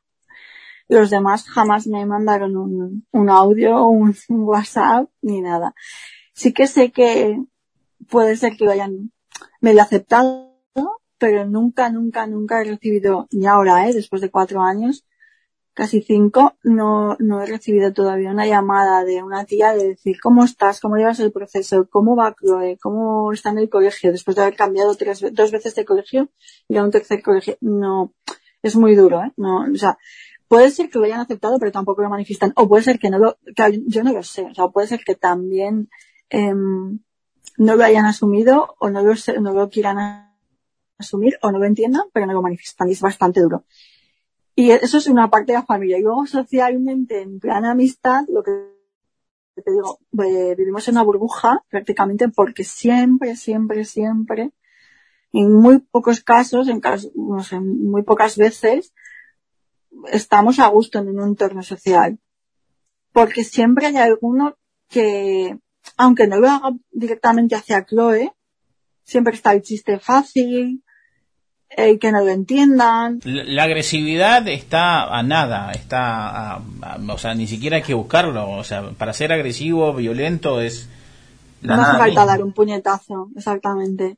Claro. Y, y, y, no es, es que es como que al final, nosotros al principio es verdad que estábamos más a la defensiva, como más reticentes y tal, y entonces eh, nos creamos un poco este, este, esta pantalla y vamos, vamos los tres juntos y ya está.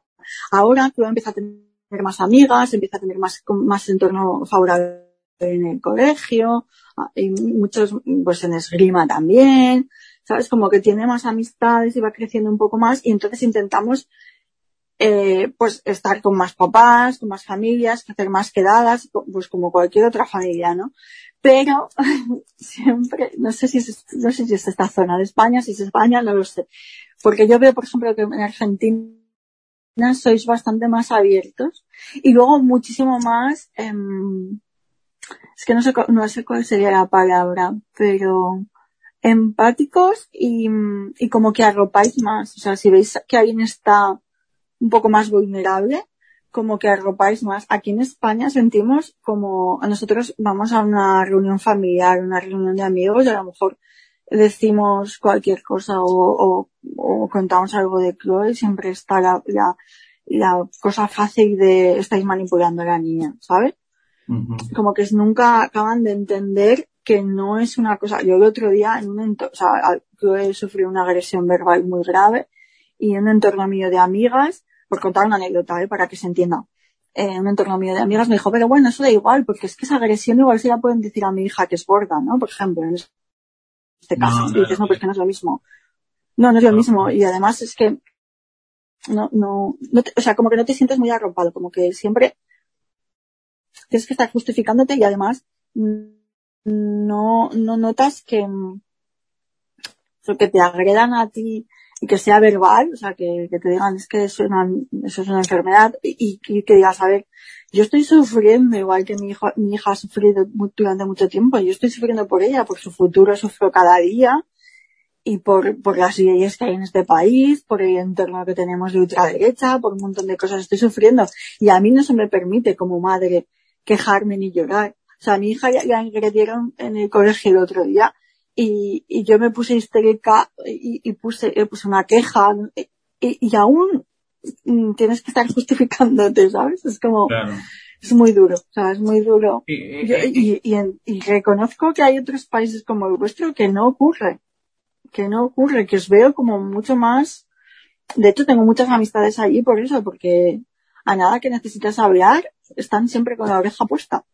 Y aquí esto no pasa, ¿eh? No- Yo no- creo no que- es este carácter.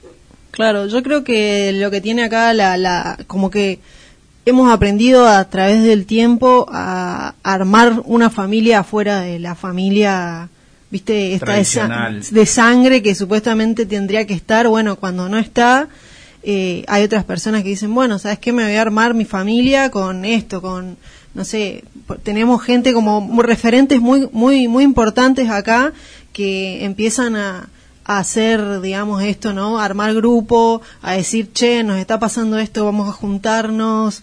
Eh, yo creo que eso es sumamente importante porque la verdad que es esto, o sea, cuando uno está acompañado puede atravesar todas estas cuestiones de una manera, me- eh, no sé, mejor, más feliz, no sé, más contento, ¿no? Claro, me más... parece que es como que la sociedad te castigue por tener una decisión o tomar una decisión.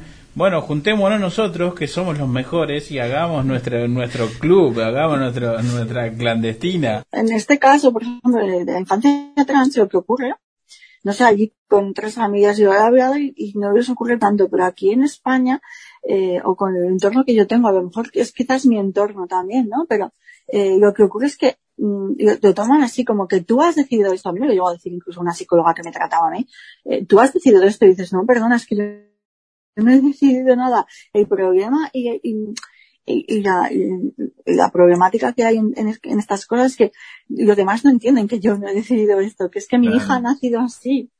Y yo no tengo más que acarrear con, con, con mi vida y tirar para adelante. Y cuando me dicen No. que mujer valiente o que padres tan valientes o que tal, no, no, es que no somos nada valientes, simplemente estamos acatando una, una cosa que, que nos ha venido establecida así, punto. No, no es ni siquiera una decisión de Chloe.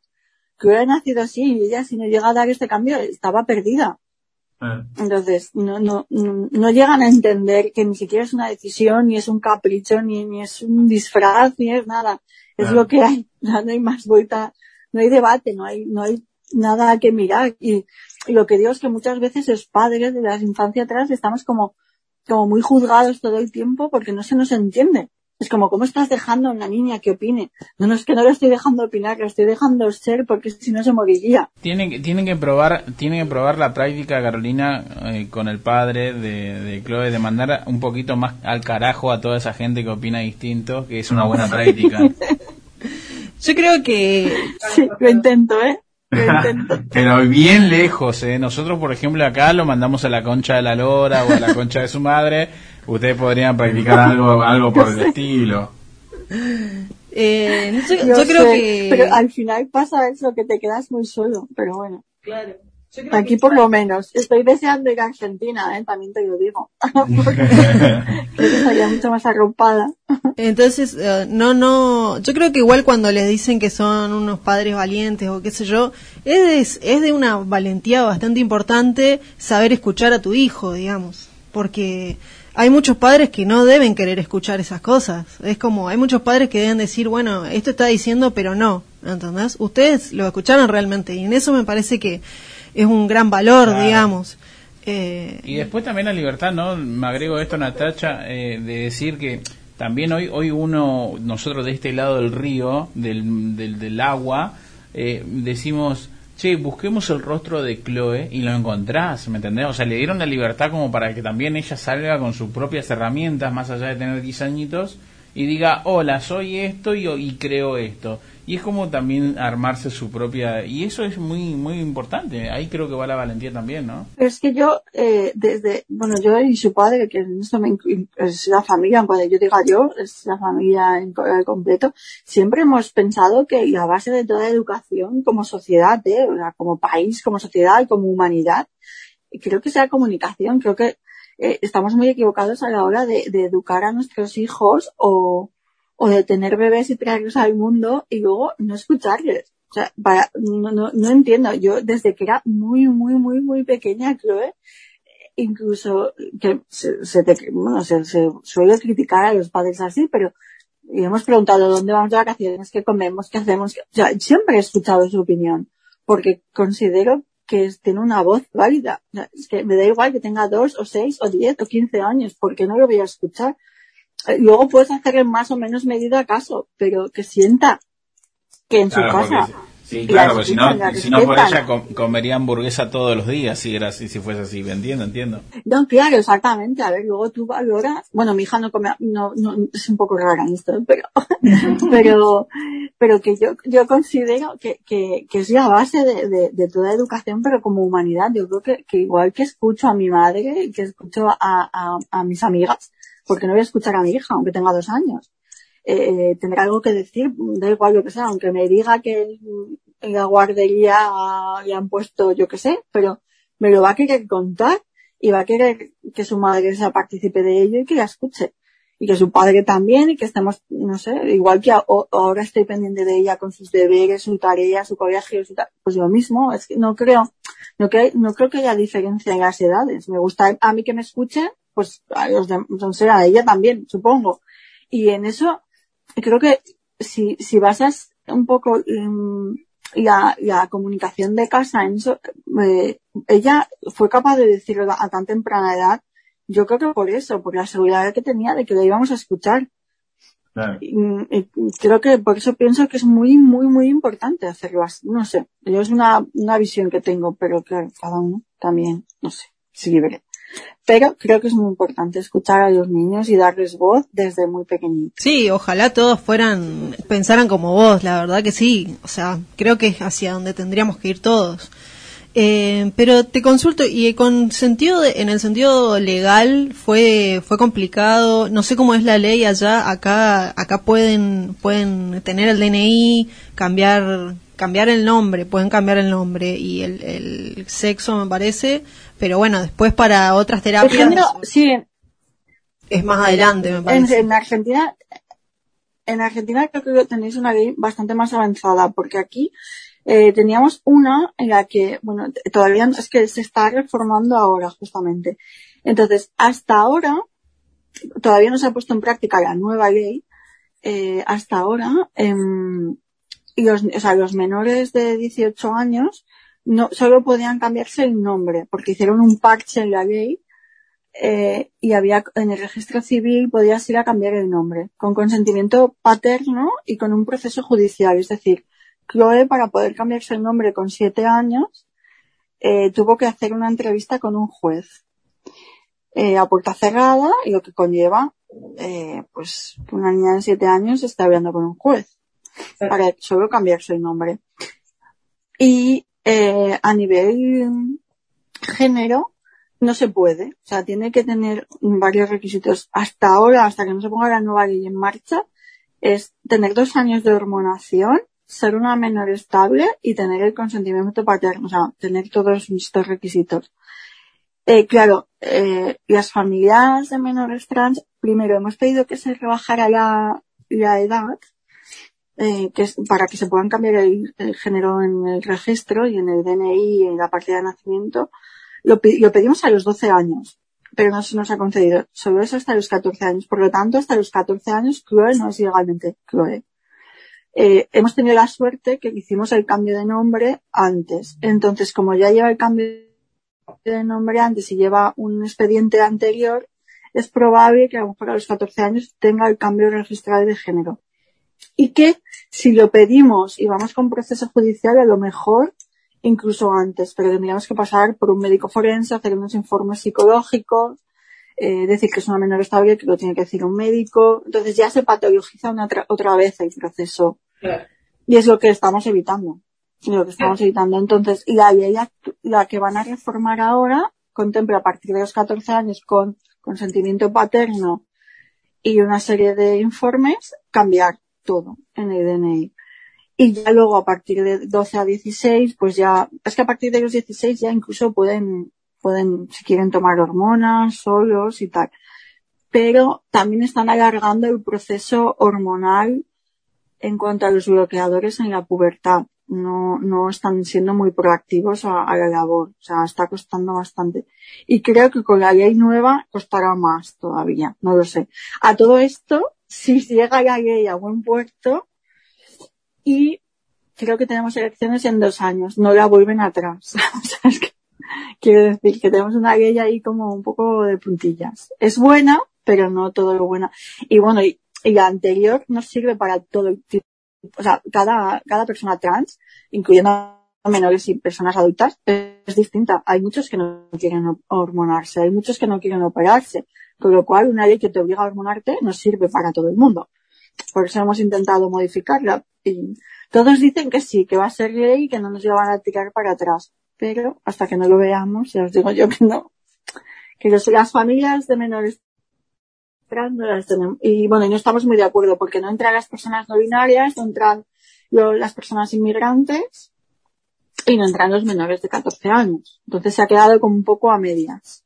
Pero bueno, es un- una buena ley, dicen. Hace una cosa, juntar la- los bolsos, venite a vivir a Argentina y solucionar el problema, ¿no? Es como una gran... ¿Haciste una doble nacionalidad? Claro, doble nacionalidad, buscate un argentino que te cobije y listo, ya está. Tengo, tengo muchos amigos, tengo muchos amigos allí, pero ojalá. bueno, ya, ya habrá un Pero es momento. que, eh, es que incluso, incluso, ya no solo Argentina, sino Chile, por ejemplo, tiene, tiene la Fundación Serena también, que, que, que es una maravilla. Vosotros tenéis trans argentinos y ahora van a hacer un observatorio trans. O sea, es como, como que España parece en este aspecto, que siempre lo digo, y me, me, me, me llaman antipatriota, pero, pero creo que es una de las cosas que, que le falla, este, ¿sabes? En este país de la diversidad, de la amar a la diversidad un poco, que, que, estamos como, como todavía centrándonos en otras políticas y en otras cosas, y no nos damos cuenta que la diversidad es, y el amor y la diversidad y, vivir así es cultura y es, no sé, es expandirse. No, no, no entiendo por qué no somos más abiertos. Nos está costando, ¿eh? Nos está costando Carolina, eh, no sé si, si crees, si tenés una, una, una, una creencia, si predicas algún tipo de religión, pero ¿a qué atribuís que, que lo dice Chloe, tu hija, eh, al nacer el 31 de marzo, el Día Internacional de la Visibilidad Trans? ¿Qué- ¿Cómo lo Muy tomás? fuerte eso, ¿eh? Sí, sí. Yo no sé cómo tomarlo, pero sí que algo divino tiene que, no sé, o el karma divino o pues no sé, es que no lo sé, pero eh, además es que el parto fue muy complicado. Yo cumplo años el día 30 de marzo, o sea, el día antes. Eh, ella no, no tenía fecha de parto hasta el 11 de abril. Y justo el día de mi cumpleaños, eh, como que se me rompe la bolsa unos días antes, yo no me di cuenta, un parto complicado, me lo provocan. Y yo pensé que iban a hacer el día de mi cumpleaños. Y al final, por unas horas, nace el 31. Es como, que al final es como que se alinean los astros y dices, ¿en serio nace el día de la visibilidad trans? Y, y que es como, como cuando nos yo digo, o sea, claro, yo no lo sabía, y no, yo no sabía que existía ese día. Y, y, claro, cuando me, cuando ya ella eh, hace la transición y el primer año nos damos cuenta de que de su cumpleaños es el día de visibilidad trans, dijimos, em, ¿el destino al final está escrito o algo? No, yo la verdad es que no lo tengo muy claro, ¿eh? si creer en algo o no, pero debería empezar, ¿eh? yo creo. y no solo esas coincidencias, hay muchas, ¿eh? Hay muchas coincidencias que dices, Dios mío, no sé, es muy, muy extraño todo. Igual un poco te, te cagó el cumple, ¿eh? Porque a mi hermano le pasó lo, le pasó lo mismo, que la hija nació el otro día de su cumpleaños y ya está, todos nos olvidamos del cumpleaños de mi hermano. No, no sabemos cuándo te cumpleaños, mamá. No, no importa. Correte. Claro, es el cumpleaños de la nena. Ah, chao. Sí, sí, eso, eso ya, o sea, darlo por hecho. Además, el día que cumplí 40, tuve como que recordárselo hasta a mi madre. Digo, mamá, que yo también cumplo 40, ¿eh? Sí, sí, eh, es- eso me fastidió, me fastidió el día de mi cumpleaños, porque, claro, yo no, no me, iba, no me iba a dar a luz el día de mi cumpleaños, pero claro, me vio la ginecóloga y me dijo, ingresada urgente. Y dije, jolín, cancela la cena, el cumpleaños. Yo, que era nuestro último cumpleaños de solteros, un poco, Claro. nuestra última cena sin, sin bebé. y dijimos, ya, ya está. Y ya me, y me pasé mi, mi, mi cena de cumpleaños en el hospital, sí. O sea, me, me fastidió el cumpleaños sí para siempre, aunque estoy muy encantada, ¿eh? Prefiero tenerlo ahí ya, pero bueno. Y te hago una consulta, ¿qué, qué piensa Chloe de, de- para su futuro? ¿Qué tiene ganas de ser, además de, no sé, ser- hacer esgrima? eh, Jugar a la pelota. Jugar a la pelota, ¿no? Lástima que no esté, o sea, podríamos hacer otro día un poco más pronto y, y- Sí, por supuesto. o hacerlo en otro momento. Otro momento, lástima que no esté porque os lo contaría ella, pero, eh, a ver, ella no lo tiene muy claro. Ella siempre dice que, como se lo han preguntado muchas veces, siempre dice que ella quiere ser feliz y que el día de mañana tenga un techo y comida para sobrevivir, algo así, dice. Ah, pero eh, eso es un gran futuro. Eso es todo. Muy inteligente, te diría. Y, y luego sí, tiene algunas aficiones que siempre le ha gustado mucho la interpretación y tal, pero claro, es una cosa muy complicada. Tampoco sabemos dónde llevará. Ella de momento sí que tiene afición y va haciendo sus cosas, pero, pero muy poco a poco. Y ya veremos. Pero le gusta el esgrima y le gusta, es muy matemática también. Y, y poco a poco ya, ya veremos. No, pero le gustaría, está ella, sí, ella está entre la interpretación, a veces quiere ser científica, pero creo que no, vamos. No, no la veo yo. Si es por mí, dice Carolina, no va a ser científica, dice. No, sería buenísimo. Sí, sería No, hermoso. yo- Eh, Carolina, es ¿tiene- muy tiene- matemática, eso le da muy bien, pero ¿Tiene hermanos, hermanas, Chloe? no, ah, desgraciadamente yo tuve antes un cáncer y fue mi único y último embarazo, ¿no? Sido, ha sido, por eso digo que, que la vida es, o sea, por eso cuando digo que Chloe nació de esa manera, también te digo que nació después de un cáncer y de unos tratamientos donde yo no podía quedarme embarazada. Por eso también digo que es un poco milagro todo.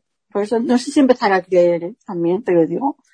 Y no, no ha tenido más hermanos. Nos hubiera gustado y ella si es- estuviera aquí estaría diciendo, sí, sí, por favor, pero ya no puedo. Bueno, veremos en un futuro. Cada uno decidirá. Carolina, te queremos agradecer por tu tiempo. eh, fue eh, hermoso poder hablar con vos.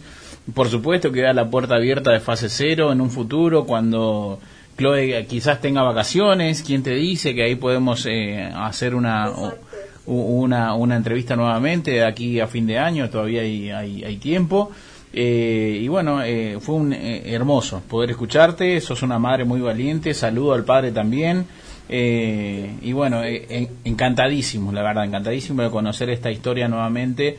Y bueno, eh, cuando necesites un micrófono eh, de este lado del río, del agua, del charco, estaremos nosotros también para, para poder ayudarte Bueno, yo en lo que quiero, yo quiero mandar, supongo, supongo que me escucharán muchos amigos argentinos, así que quiero mandarles un beso a todos, porque son un amor siempre conmigo y tengo muchos amigos allí, así que nada, que espero poder ir algún día a Argentina y comer muchos alfajores. Comer asado, no sé si comes carne. Uf, sí, sí, por favor, ¿eh? Un asado ¿Sabes también. qué? Bueno, listo, serás Para, cuando vengas a Argentina, yo sé que seguramente vas a venir a Buenos Aires, pero fíjate y probá el chipá. Que es una, Es, sí. es una cosa que es del norte de Argentina, que es un manjar. que no es una empanada y que puede se puede servir para desayuno, Es puede como- servir para merienda, para almuerzo, Como un pan de queso, algo así. es. ¡Ay, qué rico! pero mejor. Sí, pero mejor. Sí. Bueno, Carolina, te mandamos Carolina. un beso grande, gracias. Igualmente, Eh, igualmente un beso muy grande. Te abrazamos. Gracias a vosotros también. eh, Carolina, gracias. Acordate que la sangre te hace pariente, pero la lealtad te hace familia. Lo único que tengo para decirte. Exactamente, la verdad es que es muy bonito lo que acabas de decir. Gracias. Te mandamos un beso grande, gracias.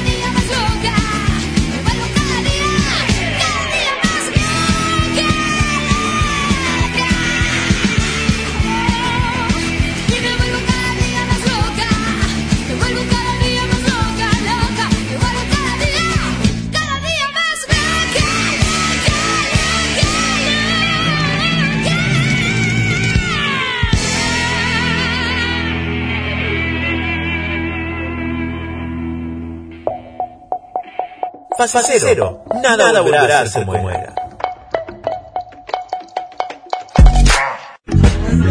Cero, señores, capítulo 68. Mi nombre es Álvaro Garay, estoy acompañado de la señora de Tine Rulo, María Jiménez. ¿Cómo le va? Buenas noches, bienvenida al boliche.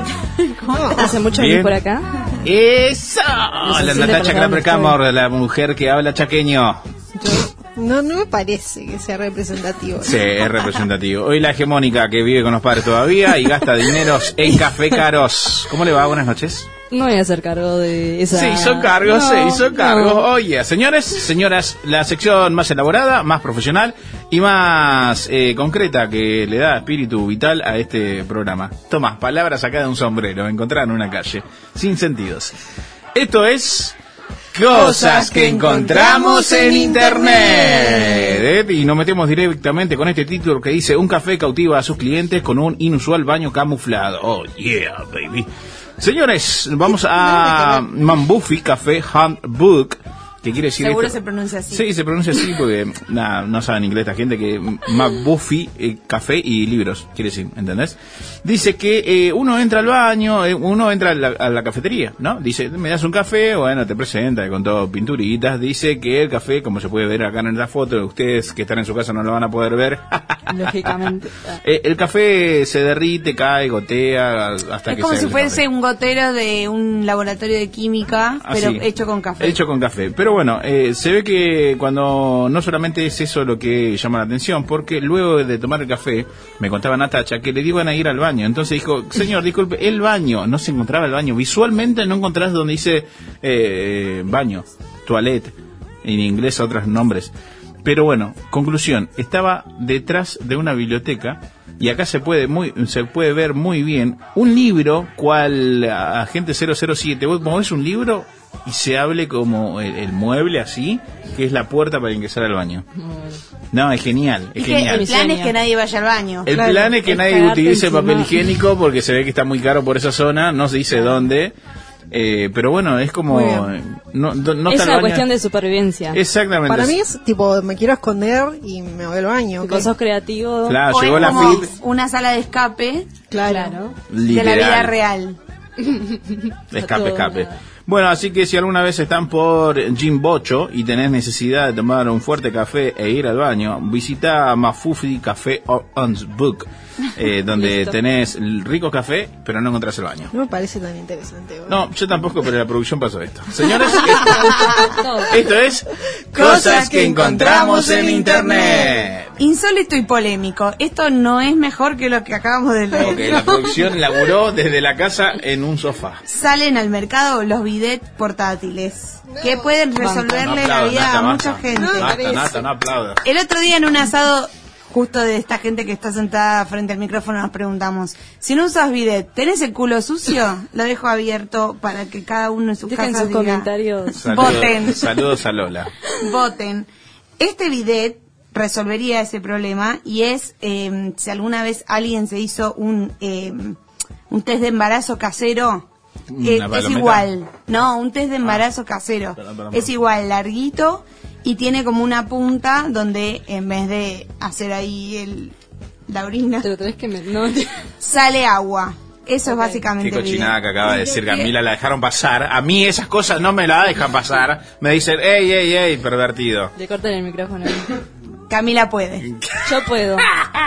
Por múltiples razones que no vienen al caso. El accesorio cuenta con una batería que puede aguantar hasta tres semanas de uso y en realidad lo que tiene es que es amigable con el ecosistema o el medio ambiente porque ahorrás hasta 6.500 litros de agua al año usando este dispositivo porque no desperdicia, o sea, al ser chiquito, Lo no desperdicia, claro, no desperdicia toda la catarata que sale del bidet eh, y que encima si le calculás mal te pega el chorro en el techo. A mí no me pasó, pero a mucha gente le pasa y te deja marcado el, el techo bajito del baño por siempre.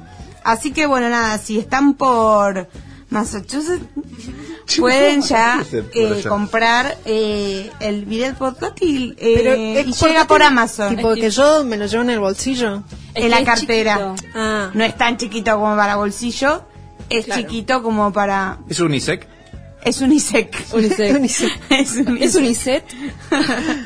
Yo no voy a participar más en este programa mediocre. Con Iset.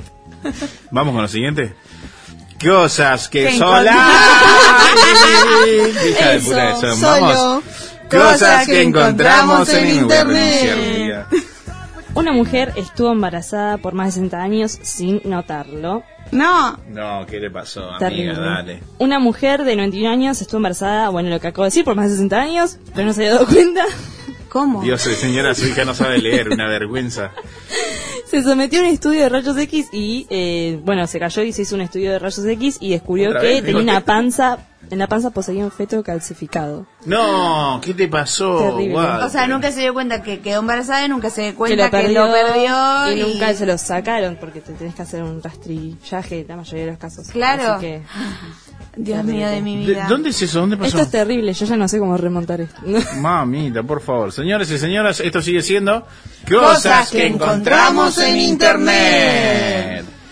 En Estados Unidos transmitirán eh, un exorcismo en vivo. Bueno, así Uy. como lo escuchan. O sea, No voy. lo único que faltaba era que la iglesia empiece a hacer este tipo de cosas. Ah, bueno, Vamos. para que la Ya gente se está crea. metiendo, se está metiendo en el Sí, boludo, de- va, va a empezar. redes. El Papa, como todavía no tiene un canal de Twitch, boludo? Pronto. Pronto. Un obispo estadounidense realizará un exorcismo en vivo y en directo desde, la casa, desde una casa ubicada en la ciudad de St. Louis, Estados Unidos. Eh, en la vivienda vivió y fue tratado el adolescente que inspiró la película El Exorcista.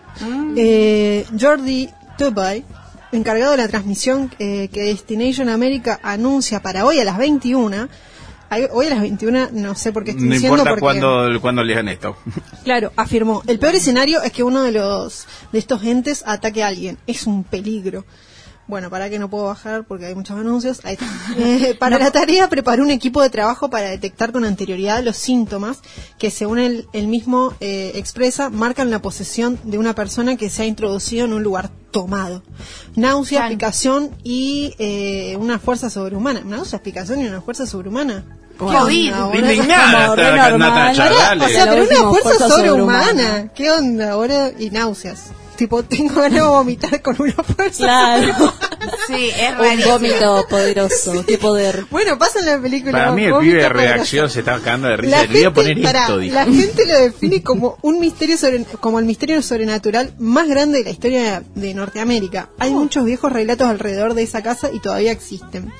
Destination America es una señal de Discovery Communications y presentar, ah, yo conozco este, ah, ah, presentará un clérigo, un psíquico y al equipo de otras Son los momentos en los que Nata. Tiene una conversación con ella misma.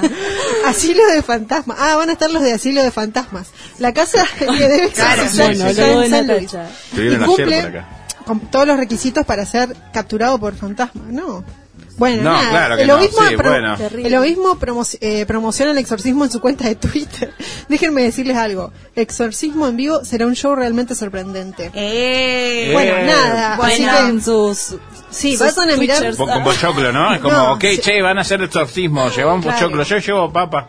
Vayan a mirar el exorcismo en vivo. No sé Por qué va a pasar favor. porque en realidad supuestamente la casa es la que tiene el tema, pero O bueno, sea, si vos entras a esa casa, parece que te empezás puede- a vomitar, tenés una fuerza Pero- sobrehumana. Pero necesitaron a un monotributista y dijeron, che, hay, necesitamos a hay que alguien. sacrificar a alguien. Claro. Hay que, hay meter a alguien y después metemos al clérigo para que te saque Claro. el que tenés adentro. Ok. Bueno, Menos por menos más. claro. Así que nada, vamos a ver quién es el pobre sacrificado por Discovery para esta cosa. Bueno, nada. Ay, señores, muchas Amén. gracias por aguantarnos hasta aquí. Esto ha sido nuevamente un capítulo de Cosas que encontramos en Internet.